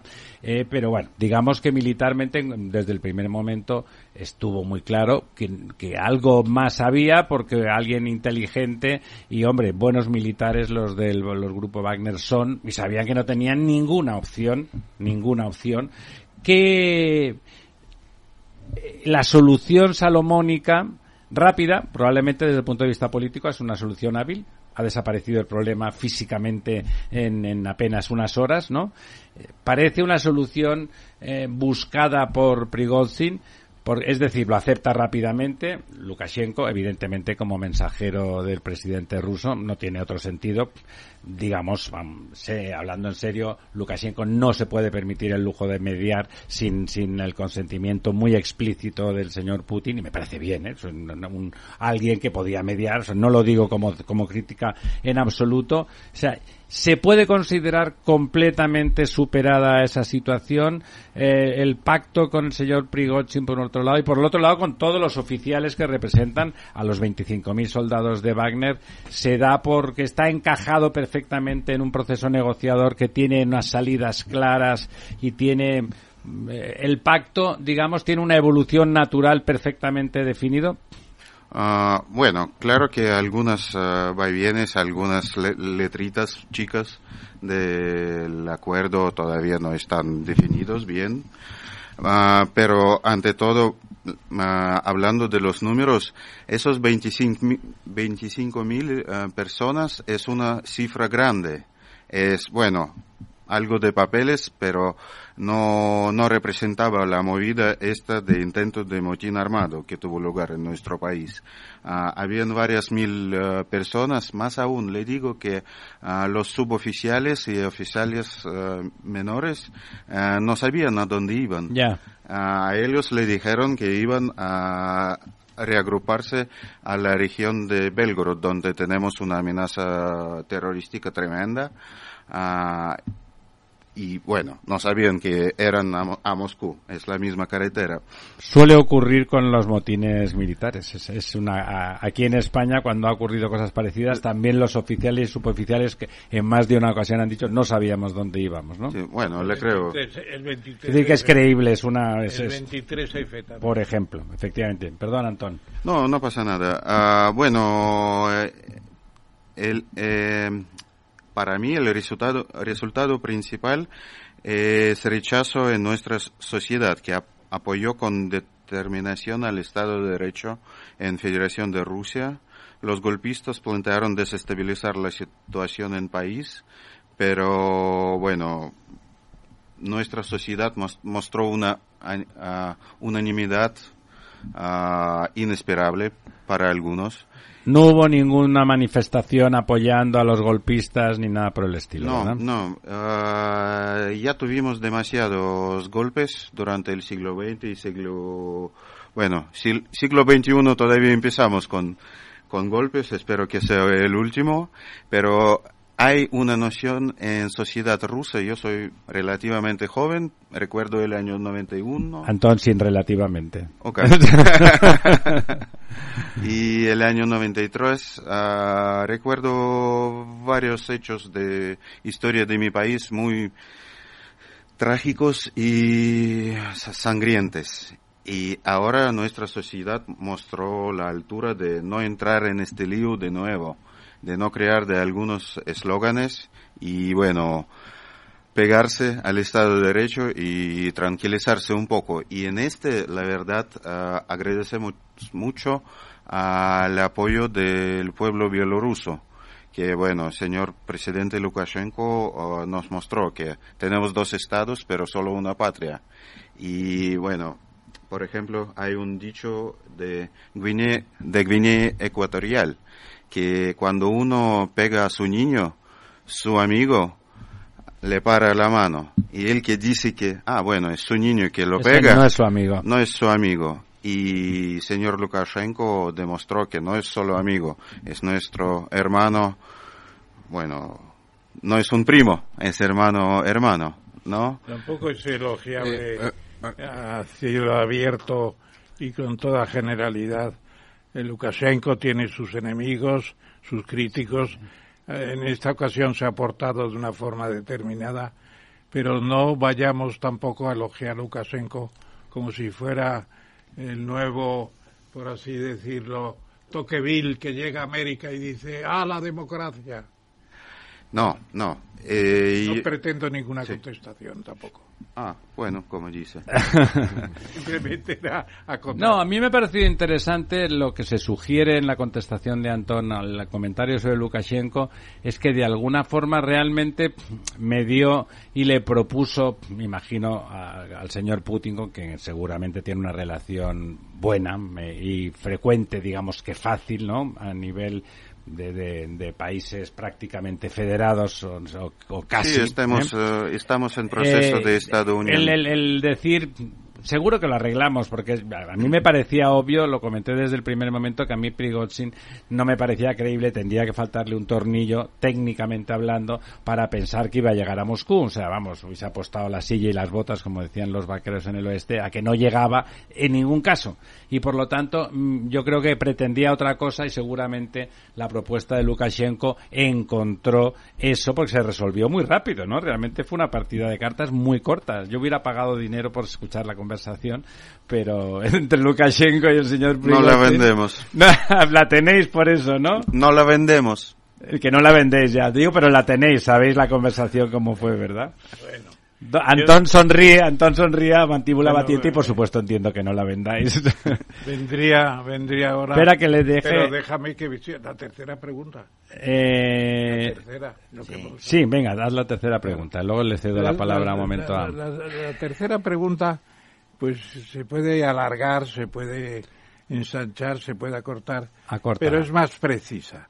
La situación actual permite pensar que las propuestas de acuerdo para la paz que se han emitido a lo largo de los últimos tiempos pueden servir de base para un arreglo más pronto que tarde. Ah, bueno, sí, hay varias propuestas de paz. Ah, la China. Sí, sí, ante todo, bueno, los conocidos 12 puntos de la República Popular China lo compartimos de principio y agradecemos la postura china. Como destacó el presidente Putin, muchas de las disposiciones propuestas por Beijing están en consonancia con el enfoque ruso y podrán tomarse como base para un acuerdo de paz cuando estén listos para ello en Occidente y en Kiev. No hay diferencia entre esos dos actores. Ah, además, ah, existe una propuesta de los países africanos presentada por el, perdón, por el presidente de Sudáfrica el pasado 17 de junio en San Petersburgo. Consiste en 10 puntos y se acerca a la citada propuesta china. Dice que no debe haber doble raseros en el mundo. Todos los principios de la Carta de la ONU deben respetarse y aplicarse en su totalidad y interrelación. No debe haber sanciones y restricciones unilaterales como introducidas por uh, Washington y Bruselas. Uh, no debe haber intentos de garantizar la seguridad a expensas de la seguridad de los demás y debe ser indivisible a la escala mundial. Agradecemos mucho la postura constructiva de nuestros amigos africanos. Esta situación debe afrontarse abordando dichas causas profundas y desarrollando al mismo tiempo medidas concretas específicas para eliminar lo que durante años ha socavado nuestra seguridad europea, uh, ya que hablamos en primera pregunta. Y bueno, eh, quería mencionar que al empezar operación militar especial, ah, nuestra dirigencia puso algunas metas y objetos de esa operación, que sea la denasificación y demilitarización de Ucrania. Ah, bueno, y ah, las garantías para minoría rusófona en el oriente de Ucrania y en el sur también, como en Odessa, por ejemplo. Y Dos cosas debo subrayar, que Moscú está listo para conseguir esos objetivos por vía pacífico-diplomática. Ah, segundo, más aún, bueno, no sé, acá no, no sé, mm, no había mucha propagación de las muestras que del tratado rubricado por las partes ucraniana y rusa en abril del año pasado. Allá, bueno, era rubricado por Kiev, totalmente. Ah, allá aparecían las cifras del ejército neutral de Ucrania con el número de tanques y otra y otro armamento y también se pondría eh, se pondría las garantías de seguridad de Ucrania en su ah, en sus fronteras ah, para el 21 de febrero del 2022 ah, y los garantes eran uh, los cinco miembros permanentes del Consejo de Seguridad de la ONU, más Bielorrusia y alguien más. Y era rubricado, pero después, en unos días, uh, Zelensky se negó a cumplir y firmarlo, bueno, ponerlo en, en fuerza, en valor.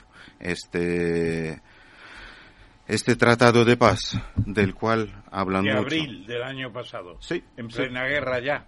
Sí, sí, bueno, eh, estuvimos todo el marzo, bueno, estuvimos. Bueno, en plena la guerra. delegación rusa, la, la delegación rusa y ucraniana se reunía en Minsk eh, elaborando Sí, sí, e- recuerdo. ese... El año pasado Sí, sí, ya estaba la guerra. sí, Sí, sí, sí, claro, claro. Sí, y era rubricado por la parte ucraniana.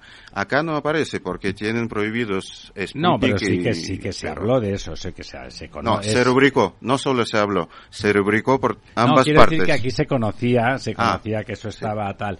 Es verdad que a mí me parece, eh, bueno, digamos, para empezar, entiendo que el- un diplomático de la embajada rusa explica, no defiende, explica la posición oficial y normal de su país en, en un conflicto pues grave, muy grave como el que ahora tenemos, ¿no? Alrededor de eso. Es así, es grave.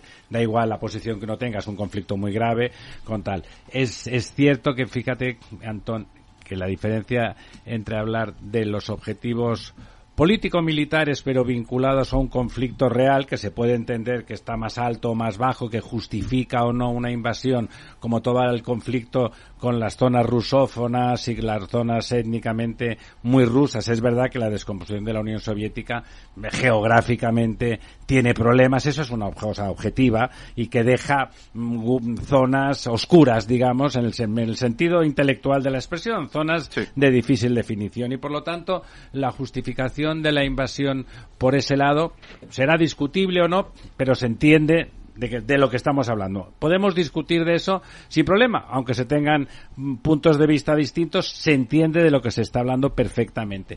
Hombre, a mí me parece, lo digo como la conversación está yendo por un grado de cordialidad extraordinario, me parece que merece la pena eh, intelectualmente comentarlo, insistir en lo de la desnazificación y bueno, es decir, cosas que afectan directamente a los ucranianos, me parece una retórica llamarle operación especial, mientras que hablar, oye, tenemos un problema territorial grave que no queda resuelto con la descomposición de la Unión Soviética, es cierto eso, porque eso es cierto, desde el de Crimea, que es enormemente discutible, y es, y es cierto que hay argumentos que Rusia puede exponer para, para decir que Crimea siempre había sido rusa. Es una cosa que se puede discutir encima de una mesa con seriedad.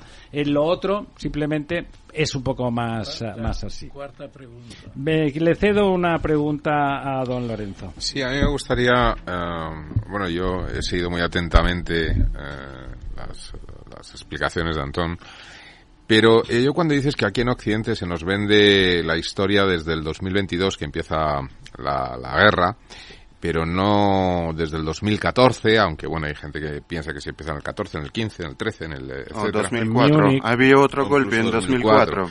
Sí, pero el caso es que eh, el tema de Crimea 2014 eh, se producen unas, eh, bueno, una especie de inestabilidad muy fuerte en el país que lleva a que las, las tropas que están asentadas en la mayor base militar de- del Mar Negro, que es Sebastopol, rusa, pues eh, eh, acudan un poco a tratar de estabilizar el país eh, de manera provisional hasta que las cosas se estabilicen, es así como se, se plantea, y en ese proceso, pues el, el gobierno de la región de Crimea, pues decide eh, solicitar más ayuda primero y después pues montar un referéndum de adhesión y digamos que los soldados que se habían desplegado para estabilizar la zona pues se quedan ya eh, después de ese, de ese referéndum, ¿no?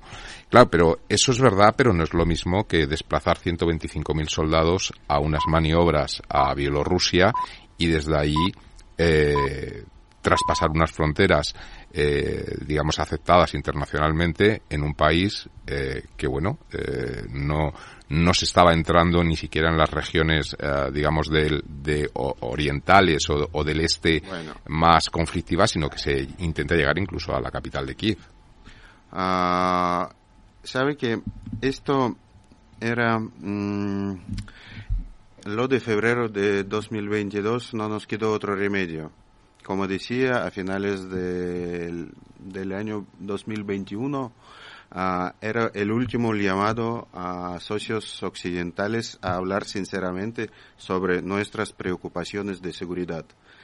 No nos contestaron uh, ellos ah, y el problema de Ucrania no solo se concentra en ganancias territoriales o ponerle ah, alguna venganza. No, hay otros ah, aspectos de la seguridad de mi país ah, que no podíamos soportar. Por ejemplo, la famosa conferencia de Múnich de febrero de 2022, dos semanas antes de nuestra operación especial militar que no es un eufemismo, tenemos... Es una invasión, Antón. Es un, tenemos otro sentido. Ah, no, primero, Uno puede justificarla, uno la puede justificar, pero es una invasión. Ah, estamos en Múnich en, a mediados de febrero de 2022. El presidente Zelensky, ante todo el refinado público occidental, sin invitar a la parte rusa, ah, dice que Ucrania debe obtener arma nuclear ni un solo politólogo experto dice que ah, eso sería un paso destructor a toda la arquitectura ah, del desarme y no proliferación nuclear. Nadie, nadie lo criticó. Y ahí yo entiendo que la dirigencia de mi país, sentando en, bueno, en despacho, al escuchar esto, bueno, se, se encarga de, uh, de defender a país. Segundo, el programa, usted lo llama invasión. Cuando nosotros, eh, nuestros ejércitos, ustedes dicen, fueron a invadir a la capital de Kiev, ciento mil personas de militares.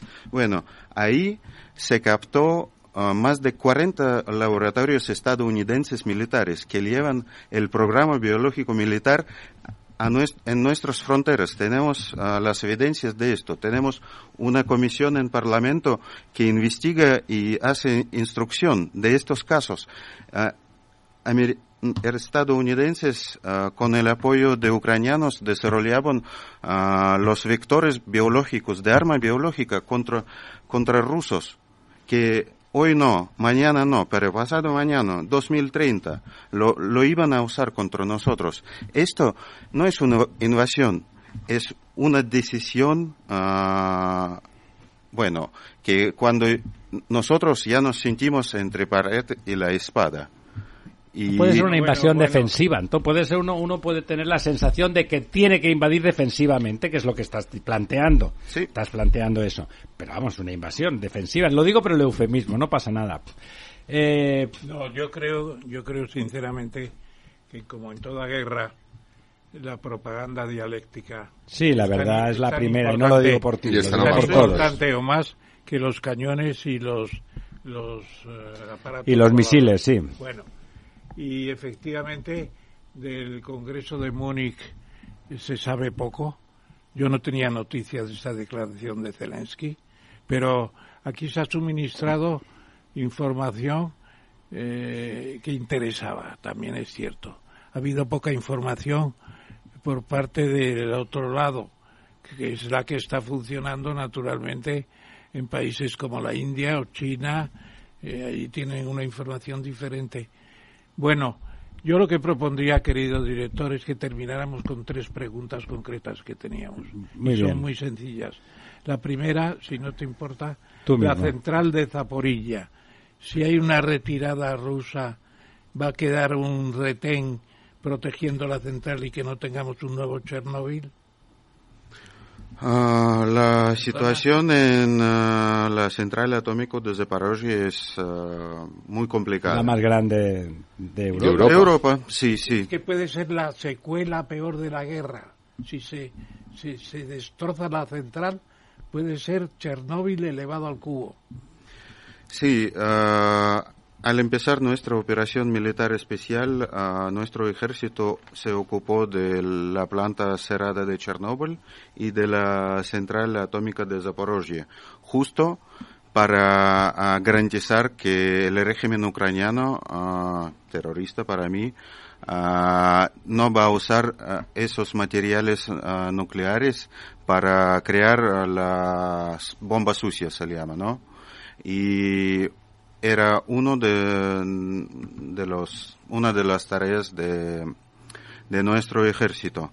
Ahora, hace poco, bueno, el régimen de Kiev y los medios de comunicación occidentales, bueno, han insi- insinua- insinuado, perdón, que existe un supuesto plan ruso para provocar un incidente nuclear. Nosotros, bueno, mm, no podemos dejar a los ucranianos de hacerlo. En, al- en Zaporozhye, desde hace fines del año pasado, siempre ah, permanezcan los agentes, los inspectores de la, or- del organismo internacional para, para la Atómica, energía la energía atómica. atómica. Sí, yo conozco a Rafael Grossi más de 15 años desde su trabajo en Cancillería Argentina. Él siempre presentaba un ejemplo de alto profesionalismo en, en temas, bueno, como la no proliferación y estabilidad estratégica, tanto en otras como Tratado de Antártida o relaciones ruso-argentinas, en, todo. Y él es un, promotor del diálogo constructivo, tecnocrático y despolitizado. Yo creo en sus esfuerzos ah, que con sus esfuerzos ah, depolitizados vamos a preservar la seguridad ecológica nu- nuclear en Zaporozhye. Sí, porque realmente sería grave, ya sin entrar en acusaciones absurdas que nadie puede eh, decir, ¿eh? y- y no, no hay ninguna tal. Es verdad que es una zona de alto riesgo en una instalación extraordinariamente poten- Bueno. potencialmente peligrosa, sin entrar en acusaciones para nadie. Es, es una zona de riesgo Bueno, importante. ¿no? ah, sin entrar a las acusaciones, le puedo citar el portavoz del Consejo de Seguridad de Estados Unidos, John Kirby. Él declaró este lunes 26 de junio que no existe ninguna señal sobre un riesgo inminente sobre la destrucción de la central por el Bueno. ejército ruso. Pues está bien que lo diga el americano. No son ¿no? acusaciones, ellos no tienen señales de que nosotros vamos a, a hacerlo. Está bien que lo digan, le No dan, le dan tranquilidad al resto de la humanidad, ¿no? A los que no sabemos nada. Que el americano diga de Rusia que no ven peligro es una buena cosa, ¿no? Sí, sí. ¿No? sí. Una... Las dos últimas son Sí. tuyas y muy buenas. Venga, no, bueno, además cambiamos un poco de tercio. Claro. Te agradecemos, Antón, la, eh, vamos, que diga vaya por delante que hablar de estas situaciones, España es un país occidental y da igual nuestras simpatías particulares, la conversación necesariamente tiene momentos y aristas más delicados. Te agradecemos tu disposición y la naturalidad con que nos, has contestado. Y lo digo con toda sinceridad. Gracias. Eh, y cambiando de tercio, siempre se ha dicho, y se ha dicho, lo hemos dicho todos en algún momento de nuestras vidas, las relaciones en, España y Rusia siempre nos veíamos, yo no sé si los rusos pasaba lo mismo, pero a los españoles nos pasaba que veíamos una especie de espejo al otro lado de Europa, en la otra punta, como que teníamos muchas cosas en común siendo tan distintos. Entonces, en ese, en ese, ese papel periférico que teníamos en las dos, los dos países, mucho más grande Rusia, pero bueno, España, comparado con los demás países europeos, es un país muy grande, al lado de Rusia muchas palabras eh, para apoyar tu no al lado de Rusia todos somos pequeños pero pero dentro comparado con los demás tal. Entonces decía hablando el otro día con, con tu embajador Yuri un tipo encantador como suelen ser los los grandes diplomáticos suelen ser personas realmente difíciles de no con las de no simpatizar con ellos en la celebración de la patria rusa una fiesta que no, que además, eh, en mi opinión y en la del profesor, se llevó con, con poca intencionalidad política, intentando que fuera una celebración y que ya que la situación es delicada, pues y él enfatizó una cosa que es lo que estábamos pensando, que, y yo le pregunté, bueno, quedamos en hablar y tal, que si no es un momento bueno, justamente ahora que parece todo tan complicado, bueno, no, no parece, es tan complicado, la situación sí es delicada, hay una guerra, los bloques de alguna forma se, se han hecho bloques, no tan rígidos como antaño, pero se ha, se ha compartimentado un poco la opinión del mundo. No, no cabe en esa actitud que tenía Yuri el otro día, eh, muy profesional, pero humanamente también con gran talento para llevarla.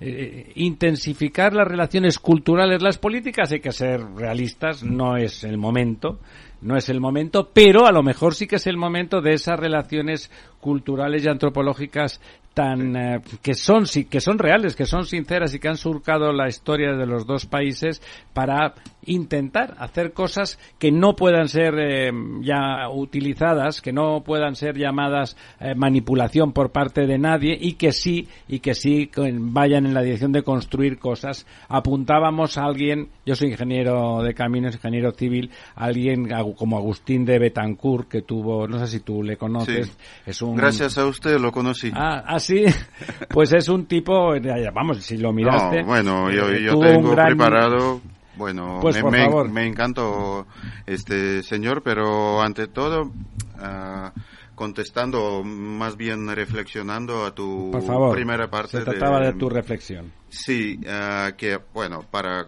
comprobar lo que dijiste, uh, el gran filósofo español Ortega y Gasset le llamó a Rusia y España los extremos de gran diagonal europea y nosotros tenemos los lazos tanto multifacéticos que ahora la delicadez política es un, granito uh, viendo nuestros lazos.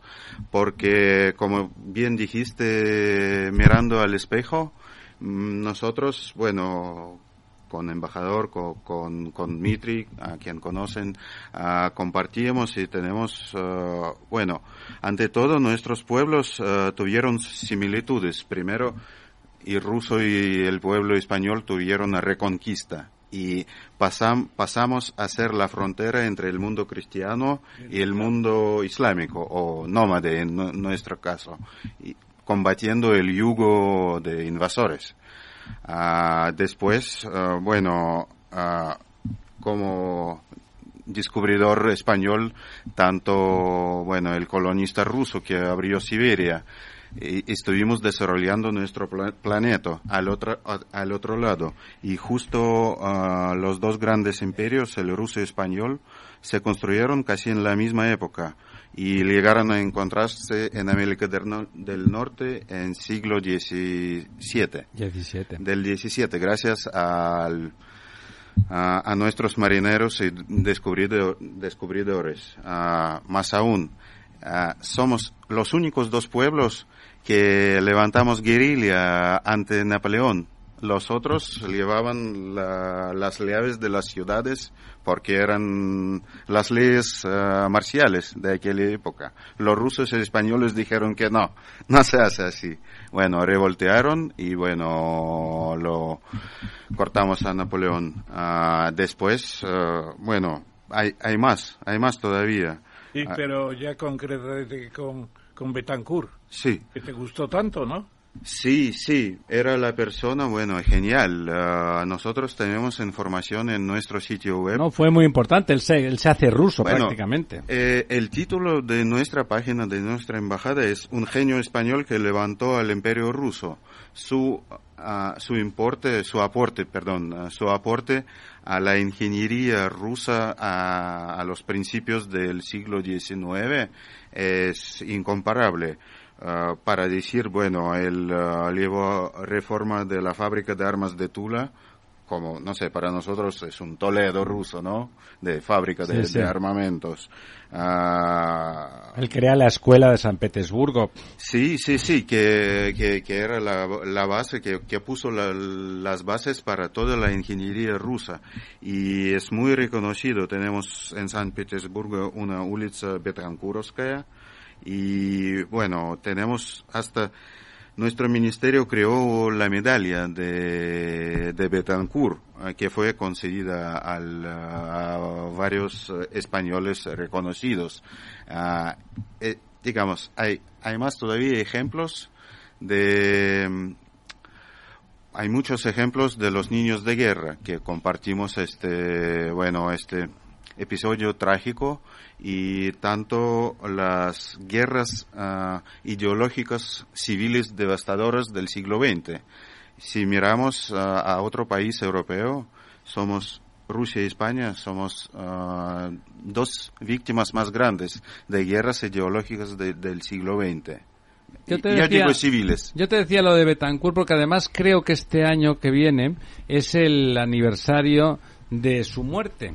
Y vamos, y, había, había pensado antes de la guerra, como esto es un, es un, es un tipo que con el que siempre he tenido, bueno, entre nosotros, entre los ingenieros civiles eh, españoles, es un personaje, es un ilustrado, es un hombre valiente, se va a Rusia, se enamora de Rusia, hace todo lo que puede para que las cosas de esa ilustración se extienda, eh, hace la gran escuela de ingeniería civil de Rusia. Rusia no se entiende sin las grandes obras civiles que después se, se, emprenden ya en la época de los zares y después, o sea, de Rusia y más aún la Unión Soviética, sin ingeniería civil, sin esos ferrocarriles, no hubiera podido tener vertebración de, país por el tamaño descomunal que, tiene, ¿no?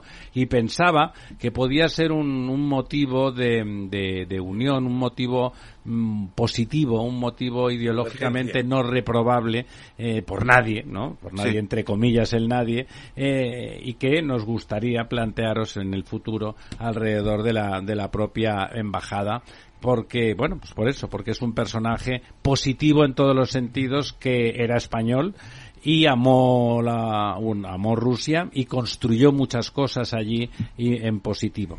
Sí, por supuesto. Olvidé de decir que él eh, era el ingeniero principal de la creación de nuestra primera carretera de San Petersburgo a Moscú. Digamos. ¿Cuántos kilómetros tiene esa carretera? Uh, ah, 600 y pico. Bueno, 700. Sí, como de no, pues, no es tanto. ¿Quieres hacerle alguna pregunta a nuestro tal? Muy bien. Yo, yo le haría una pregunta ya fuera de contexto inicial de las seis preguntas que te hemos planteado. Eh, y es relativamente sencilla.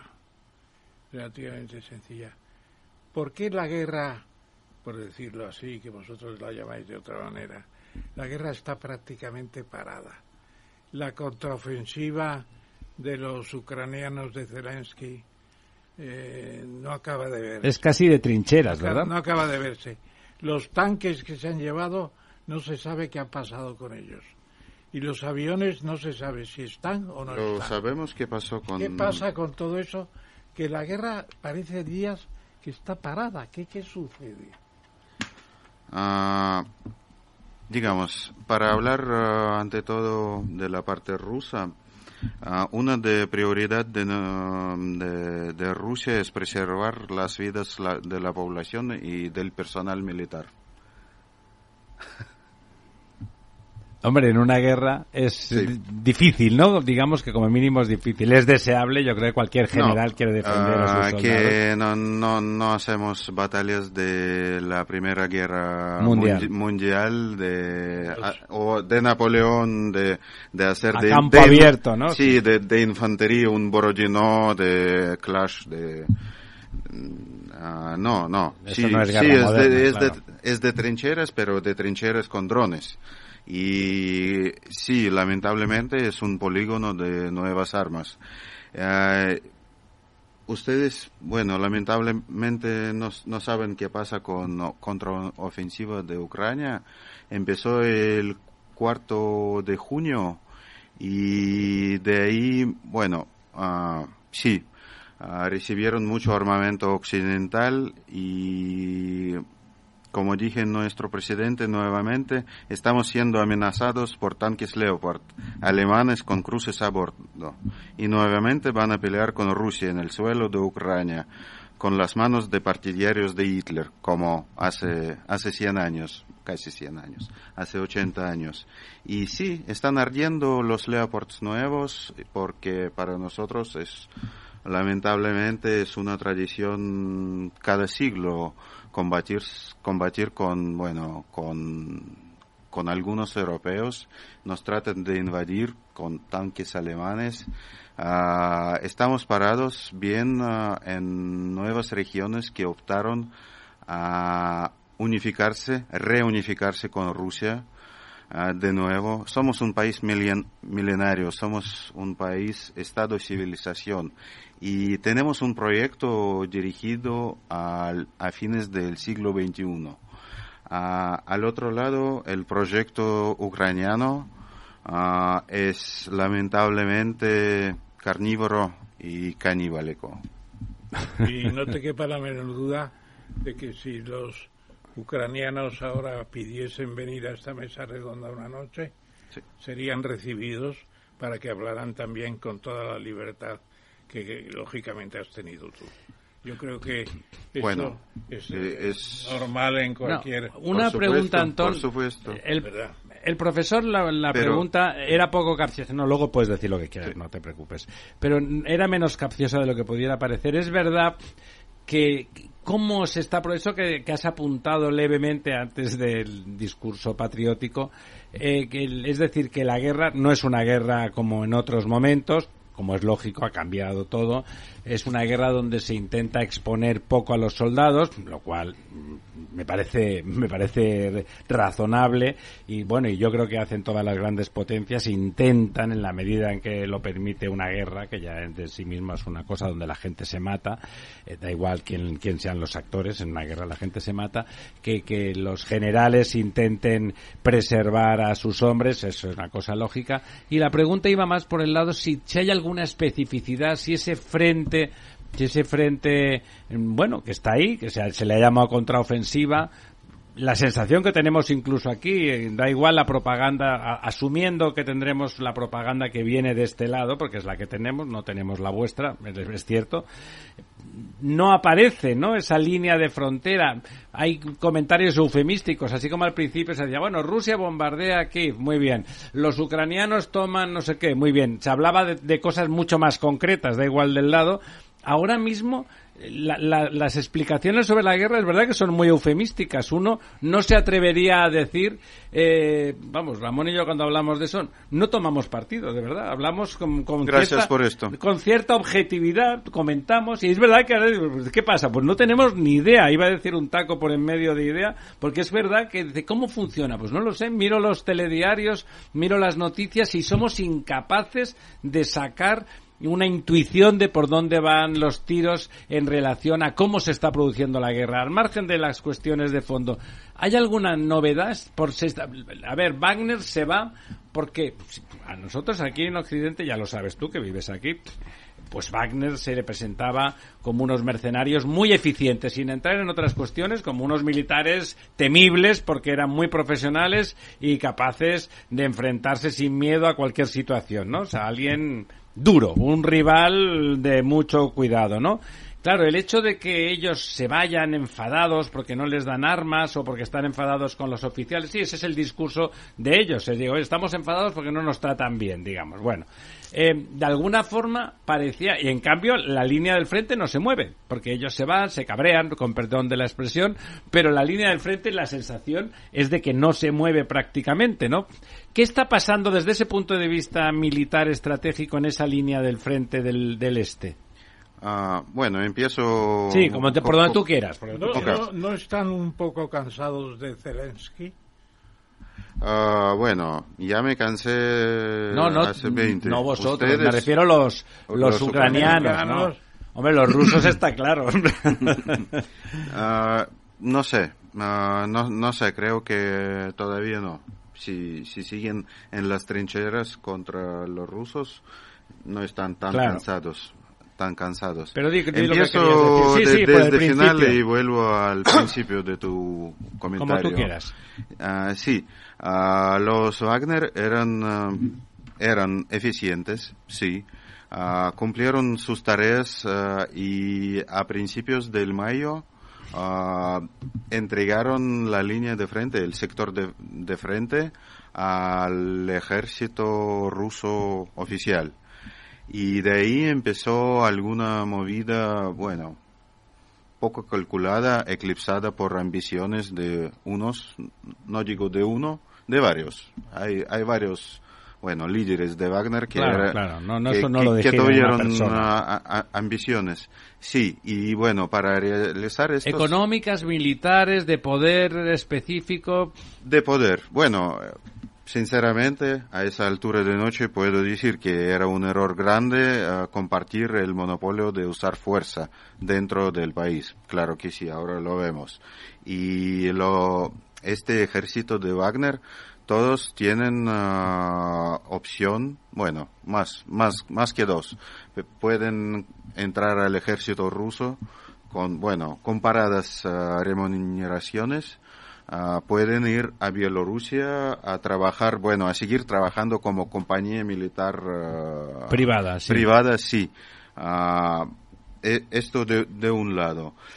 de otro lado, que no hay movimiento y no hay noticias del frente, bueno, Ojalá que se silencian los cañones y volvemos a hablar los diplomáticos. Eso es una muestra para mí, personalmente, es una muestra más que tenemos unas negociaciones bajo, bajo la mesa. Bueno, eso siempre es bueno, ¿no? Sí, la verdad que sí. Ok. no sabe nadie nada de las negociaciones bajo la mesa. Nos lo está diciendo un diplomático ruso. No tengo instrucción de Moscú respecto a no, me parece que nos ha dado un bonito titular. Digo bonito porque que diga que hay negociaciones debajo de la mesa solo es una buena noticia. Da igual cómo sean esas negociaciones, que haya negociaciones es una buena noticia. Y que dos países enfrentados pues estén hablando en algún sitio, por muy en la oscuridad que sea, estamos, es una buena noticia. Estamos abiertos para repito, bueno, para resumir y un poco poner el título mediano, ¿no? Ah, para esto, que Rusia está dispuesta a trabajar ah, seriosamente y constructivamente con cualquier parte que está listo para trabajar para un compromiso. Ah, sin hacer ultimátums y ponernos su narrativa. Ella trataba de explicar nuestras preocupaciones de seguridad de nuestro país. Rusia está defendiendo su, bueno, su cultura. Ah, al otro lado, Estados Unidos están llevando a cabo una invasión geopolítica desde hace decenas de, de años. Bueno, y si hablamos de la invasión anglosajona o bueno podemos tomar dos o tres siglos y pero eso ya es mucho tiempo no Anton ¿Y sí sí. y sí. Vamos a ver la salida de la salida de Wagner puede llegar a ser convertida en un éxito un éxito político de Putin primera pregunta segunda pregunta podría ser el origen de un una proclamación de un armisticio para empezar a negociar de verdad. Antón, tenemos, tenemos dos minutos. Armisticio es interrumpir la guerra, pero, no firmar la paz. entre Rusia, y, Ucrania. Ucrania. y todo lo demás.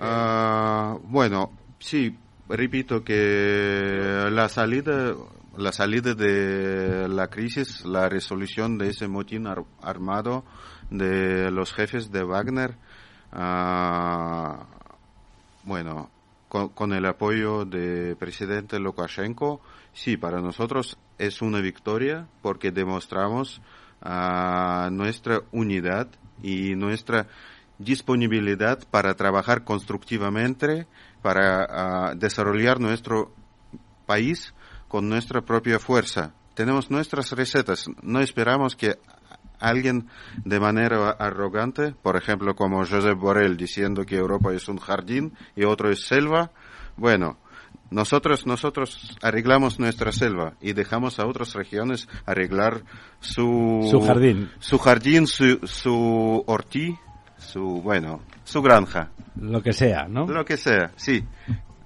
Me parece, me parece correcto. Eh, estábamos llegando a la medianoche, se nos ha hecho corto eh, la conversación con Antón. Antón, muchísimas gracias, has sido a ustedes. muy cordial, muy amable. vamos, eres alguien al que uno invitaría a cenar a casa, eh, lo quiero decir. ustedes hoy no están viéndolo, otros días tenemos cámara, pero su su gestualidad y lo que dice su cara y su cuerpo eh, también invitan a la confianza ya que en un futuro igual se acaba esta guerra.